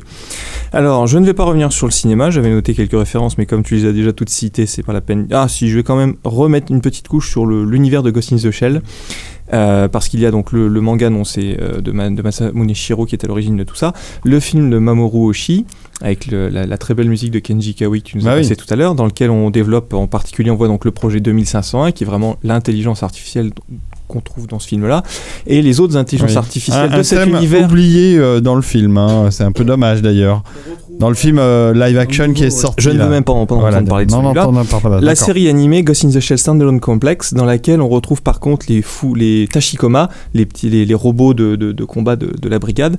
Et euh, moi j'ai beaucoup aimé, je me j'ai, en, souven- en souvenir ce, ce- une scène où ces, euh, ces robots, donc qui sont des IA assez performantes, et qui en fait interagissent avec un android qui est une IA mais d'un niveau moindre, et qui en fait euh, ils soumettent le paradoxe du menteur de, je crois que c'est Zénon, euh, à cet android et l'android se vautre parce qu'il est incapable de, de sortir du paradoxe du menteur. Et les Tachikoma qui eux arrivent à, à sont une intelligence qui leur permet de passer au-delà du paradoxe se foutent bien de la gueule de, de cette espèce d'android sous-évolué. Ouais. Alors, je vais revenir. un Très peu- bien, voilà. standalone complexe. hein, Ouais. Je vais revenir sur le, le- le- la SF littéraire. Euh, D'abord, je vais vous retoucher quand même quelques mots d'Isaac Asimov qu'on a évoqué tout à l'heure. Bah oui, on peut pas parler Qui est un de peu le premier- sans parler ouais, de lui. hein. qui, qui est le premier grand auteur de SF que j'ai lu en plus personnellement, donc j'ai vraiment une, une valeur un petit peu sentimentale avec ce, ce- cet auteur, qui est effectivement euh, un auteur qui a beaucoup traité de la robotique euh, et à qui on doit ce qu'on appelle donc les trois lois de la robotique, qui sert un petit peu de, de- de cadre, un cadre qu'on pose pour justement euh, s'éviter les petits soucis de, robots qui feraient un petit peu n'importe quoi. Et euh, qui semble un cadre assez raisonnable, euh, évidemment bourré de failles, et c'est ça aussi l'intérêt de, de- poser un cadre de règles en, point de départ, c'est qu'ensuite on peut aller un peu le triturer, le retourner dans tous les sens pour voir ce qu'il en devient. Alors, les robots, Asimov les a mis au centre de quatre romans et de plusieurs dizaines de nouvelles qu'on peut trouver sous diverses formes en français, notamment les intégrales chez, je crois que c'était Omnibus, un grand Ouais. livre des robots, qui reprenait à peu près toutes ces nouvelles sur les robots où on croise entre autres le personnage de la robot-psychologue Suzanne Calvin. Euh, alors, mais euh, l'intelligence artificielle, on la retrouve aussi un petit peu chez Asimov, euh, et là purement sous une forme plus proche de, de, de l'IA d'ordinateur, avec Multivac, qui est le- le- l'espèce de super ordinateur qui, Ouais. qui gère toute la, toute la planète. Et entre autres, on le retrouve dans la nouvelle. Alors, il y a je sais plus combien de textes exactement, mais on le trouve dans quelques-unes des nouvelles, en particulier dans une nouvelle qui s'a- qui s'appelle La dernière question, et où justement on pose une question à Multivac, et euh, Multivac n'a pas assez de données pour répondre à la question, et donc Multivac attend d'accumuler suffisamment de données, et on voit dans la nouvelle comment on arrive euh, jusqu'à la fin. Des millénaires, je crois, à la fin. Ah, il tu, fallait- tu- ouais, enfin voilà, c'est long, c'est long, il faut de la data, et euh, mais Multivac finit par trouver une, une- une réponse. Et, à, à propos de Multivac, je me permets de, de rappeler également une nouvelle qui s'intitule toujours d'Isaac Asimov, qui est l'ordinateur qui gagne à la guerre. Et où en fait, alors je vais spoiler, c'est horrible, euh, donc bouchez-vous les oreilles, mais en fait l'idée c'est que dans, dans cette nouvelle, donc effectivement l'ordinateur gagne la guerre, mais à la fin les 4 ou 5 ingénieurs qui géraient Multivac discutent entre eux et puis expliquent qu'ils ont tous un peu redressé les résultats en entrée et en sortie. Alors, l'ordinateur euh, omnipotent euh, qui donne une réponse à tout, la vie, l'univers et le reste, c'est pas, il n'y a pas qu'Asimov qui a fait ça. hein. Non, non. Euh, alors, je, ensuite, on va faire un, euh, dans le temps euh, avec euh, Existence de David Brin, qui est donc euh, principalement un space opéra. Donc, l'auteur qui, entre autres, utilisait beaucoup le thème de, de l'élévation. Mais là, c'est un space opéra où on tourne en partie autour du terre du premier, du premier contact, mais aussi une espèce de, de portrait d'une terre future de, dans quelques décennies et qui aborde beaucoup de thèmes. Et on y trouve entre autres justement, là aussi, eh bien l'apparition des IA et comment l'humanité en fait euh, les IA sa société. Euh, et comment se faire effectivement qu'on n'en fasse pas euh, des, des- créatures parias qu'on craint. euh. donc comment les intégrer de façon tout à fait raisonnable et, et morale à la société. Il y a aussi, euh, dans les idées qu'on trouve un petit peu autour de l'intelligence artificielle, euh, une chose que moi j'ai lu dernièrement dans La Reine des Anges de Greg Beer, euh, un roman de science-fiction qui se passe aussi lui aussi dans quelques décennies. On est autour d'une enquête policière, mais on suit aussi en parallèle la première sonde qu'on a envoyée vers Proxima du Centaure et qui la sonde qui donc explore de manière automatique le système planétaire de Proxima du Centaure, qui donc géré la sonde par un système intelligent Expert. qui, euh, qui euh, explore les différentes planètes, qui prend des décisions. Et en fait, on a, euh, pour essayer de comprendre ce que fait cette intelligence et la façon dont elle évolue, on a une autre intelligence, on va dire jumelle entre guillemets, qu'on a gardée sur Terre. Et cette intelligence artificielle sur Terre essaye de simuler le comportement de l'autre intelligence artificielle. Et entre autres, d'essayer de comprendre si l'autre intelligence qui est à 4 années-lumière de chez nous est en train d'accéder à la conscience ou pas. Et donc, on a une intelligence qui s'interroge sur euh, est-elle en- et et qui essaye d'elle-même de se demander si elle est en train d'accéder à la conscience, qui se pose la question est-ce que je deviens consciente ou pas? Comment tu dis que ça s'appelle Euh, La Reine des Anges. La Reine des Anges. David Brin, grand auteur. hein. Non, ça c'est Greg Beer. Ah pardon, Greg Beer, aussi très grand auteur. Il fait partie des 3B. Oui, de la qui- science-fiction. Euh, bah alors je ne vous citerai pas le troisième, euh, Gregory Benford. Euh, même si lui aussi euh, utilise un petit peu le, le- on voit des, des intelligences artificielles se promener dans ses séries. Alors le space opera de manière générale, lui a repris les intelligences artificielles, on nous a collé en veux-tu en voilà, euh, les androïdes. Hein, euh, oui, de alors, manière plus ou moins intelligente, mais. oui, oui. Et bon, Mais effectivement, dans tu le, évoquais dans- Star- tu dans- évoquais- chez Young Banks, dans la culture, il y a toute une partie La des culture. personnages qui sont des IA. On en croise dans Un feu sur l'abîme de Werner Vinge ou aussi dans le diptyque Hyperion et la chute d'Hyperion de Dan Simmons. Euh, alors en space opéra aussi, moi, euh, un univers que j'apprécie un petit peu ces, ces dernières années que je suis en train d'explorer, c'est l'univers du Polity de Neil Asher qui a été euh, exploré en français. Alors en français, on n'a que deux romans de cet univers disponibles. Euh, L'écorcheur et l'autre, je crois que ça doit être l'ombre du scorpion ou quelque chose comme ça.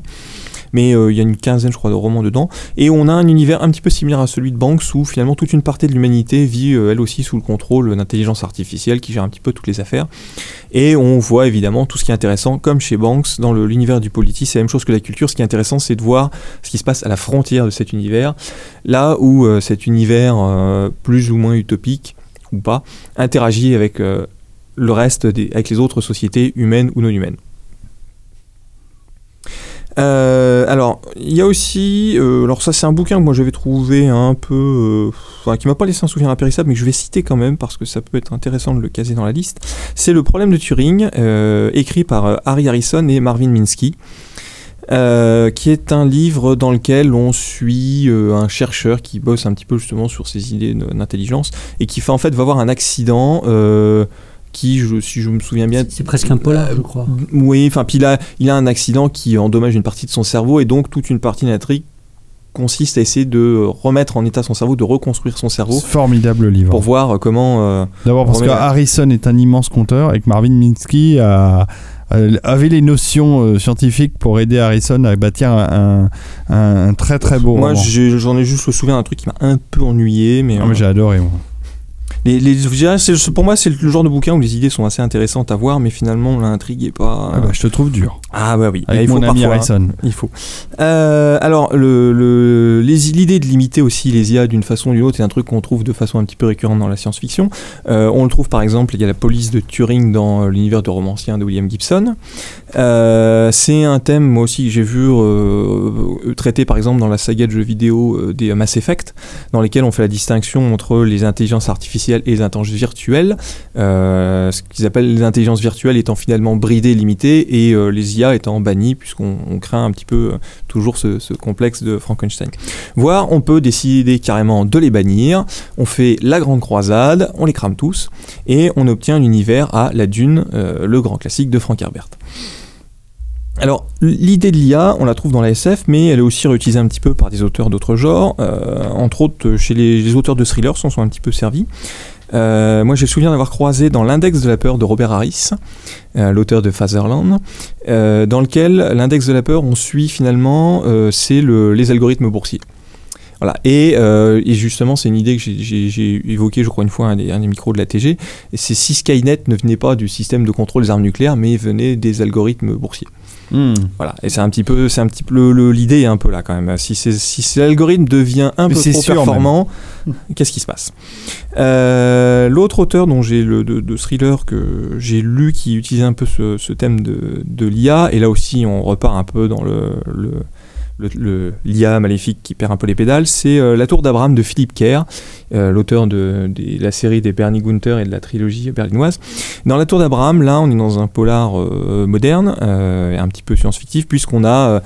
c'est le, on vient de construire l'immeuble de la réalisation ultime de la domotique, où tout est contrôlé par, un, par une intelligence artificielle, hein, des ascenseurs, au, à l'éclairage, à l'ouverture des fenêtres, à l'air conditionné, etc.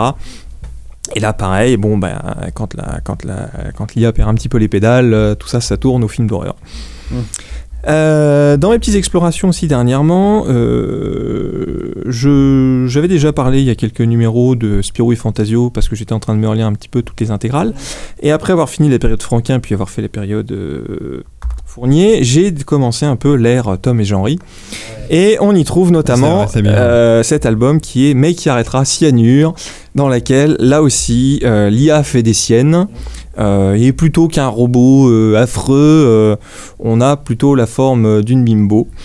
c'est différent et euh, là aussi effectivement bon ben comme d'habitude le créateur est un petit peu dépassé par sa créature et euh, il va falloir essayer de reprendre les choses en main avant que les machines ne dominent le monde. Alors l'idée de l'intelligence artificielle on peut la trouver aussi un petit peu dans la, dans fantasy et euh, alors Pratchett lui euh, joue un petit peu avec l'idée en particulier avec euh, Sort qui est l'ordinateur constitué de réseaux avec des fourmis qui trimballent des bouts de des, bouts d'informations dans un, un réseau de tuyaux.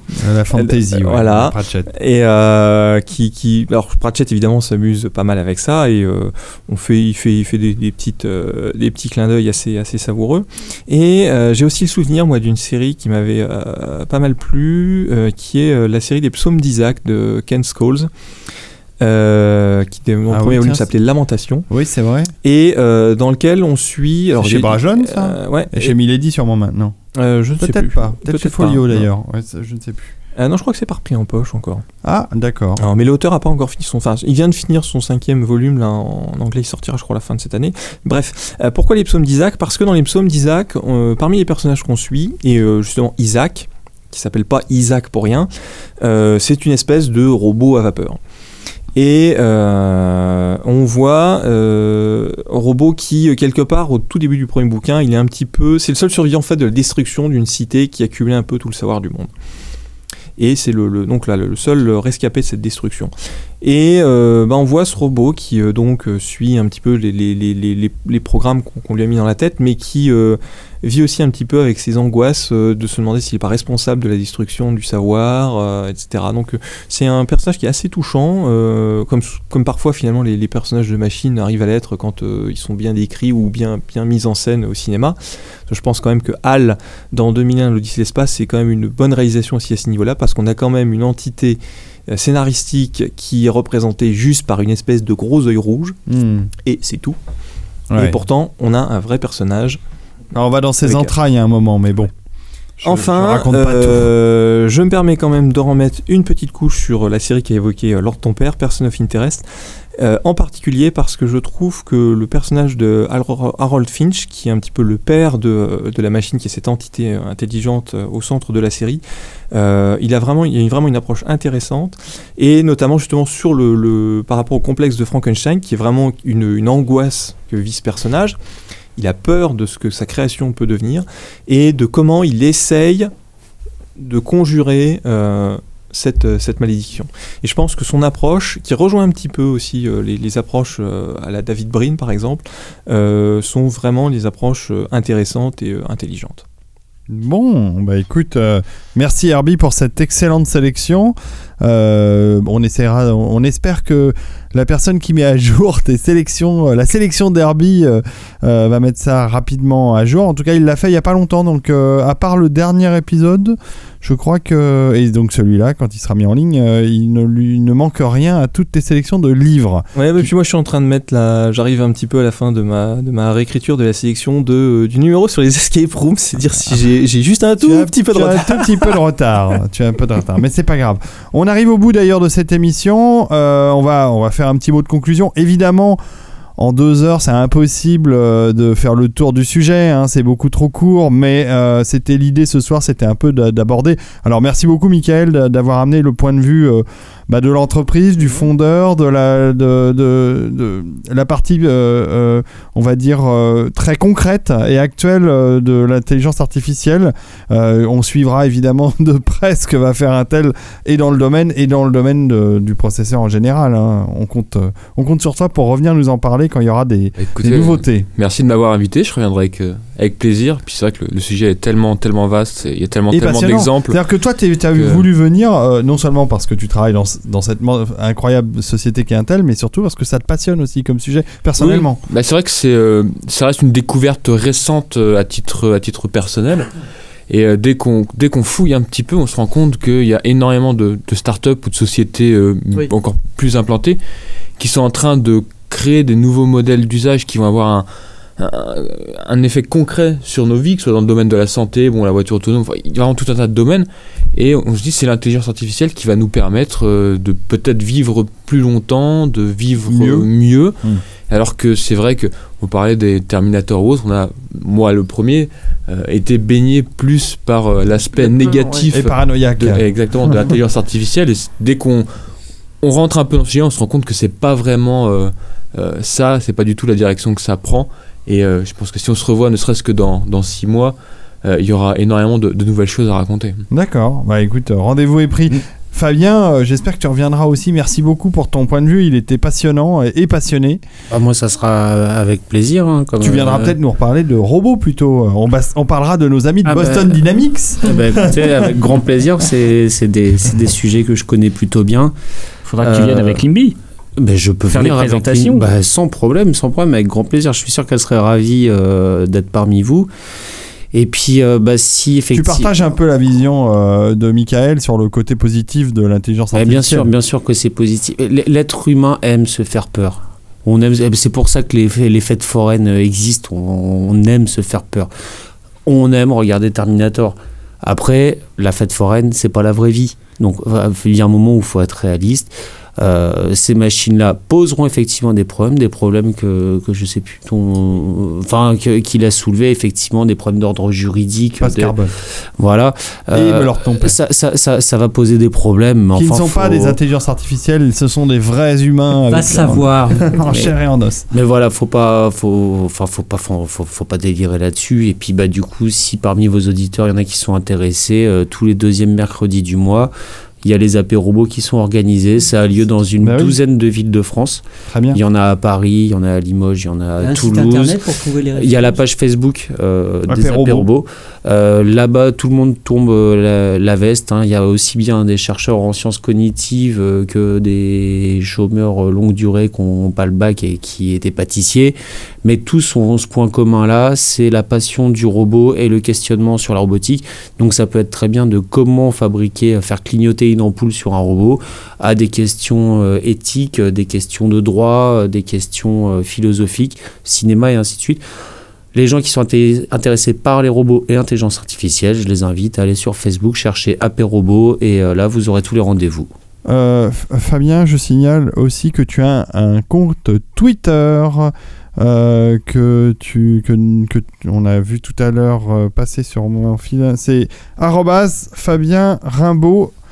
Fabien F A B I E N euh, R A I M B A U L T. Voilà, arrobase Voilà. Fabien Rimbaud. Et Voilà. euh, en suivant Fabien, vous aurez aussi les annonces, j'imagine, de des rendez-vous auxquels tu participes. J'essaye euh, j'essaye de faire suivre, mais c'est vrai que je suis pas très assidu. Je suis, je suis pas très fort en Twitter. C'est- pas, loin d'être Fabien Robot. hein. Il y a loin, un peu de ça, pas il y a un peu de ça. Nico, merci, merci mille fois de nous avoir euh, concocté cette émission parce que c'est bah, grâce à toi que les rendez-vous ont été pris. Et puis merci euh, d'avoir. Alors tu nous as ramené un petit objet dont tu vas peut-être parler Ah. euh, avant qu'on termine, puisque maintenant tu es le spécialiste du objet euh, mystère. le objet.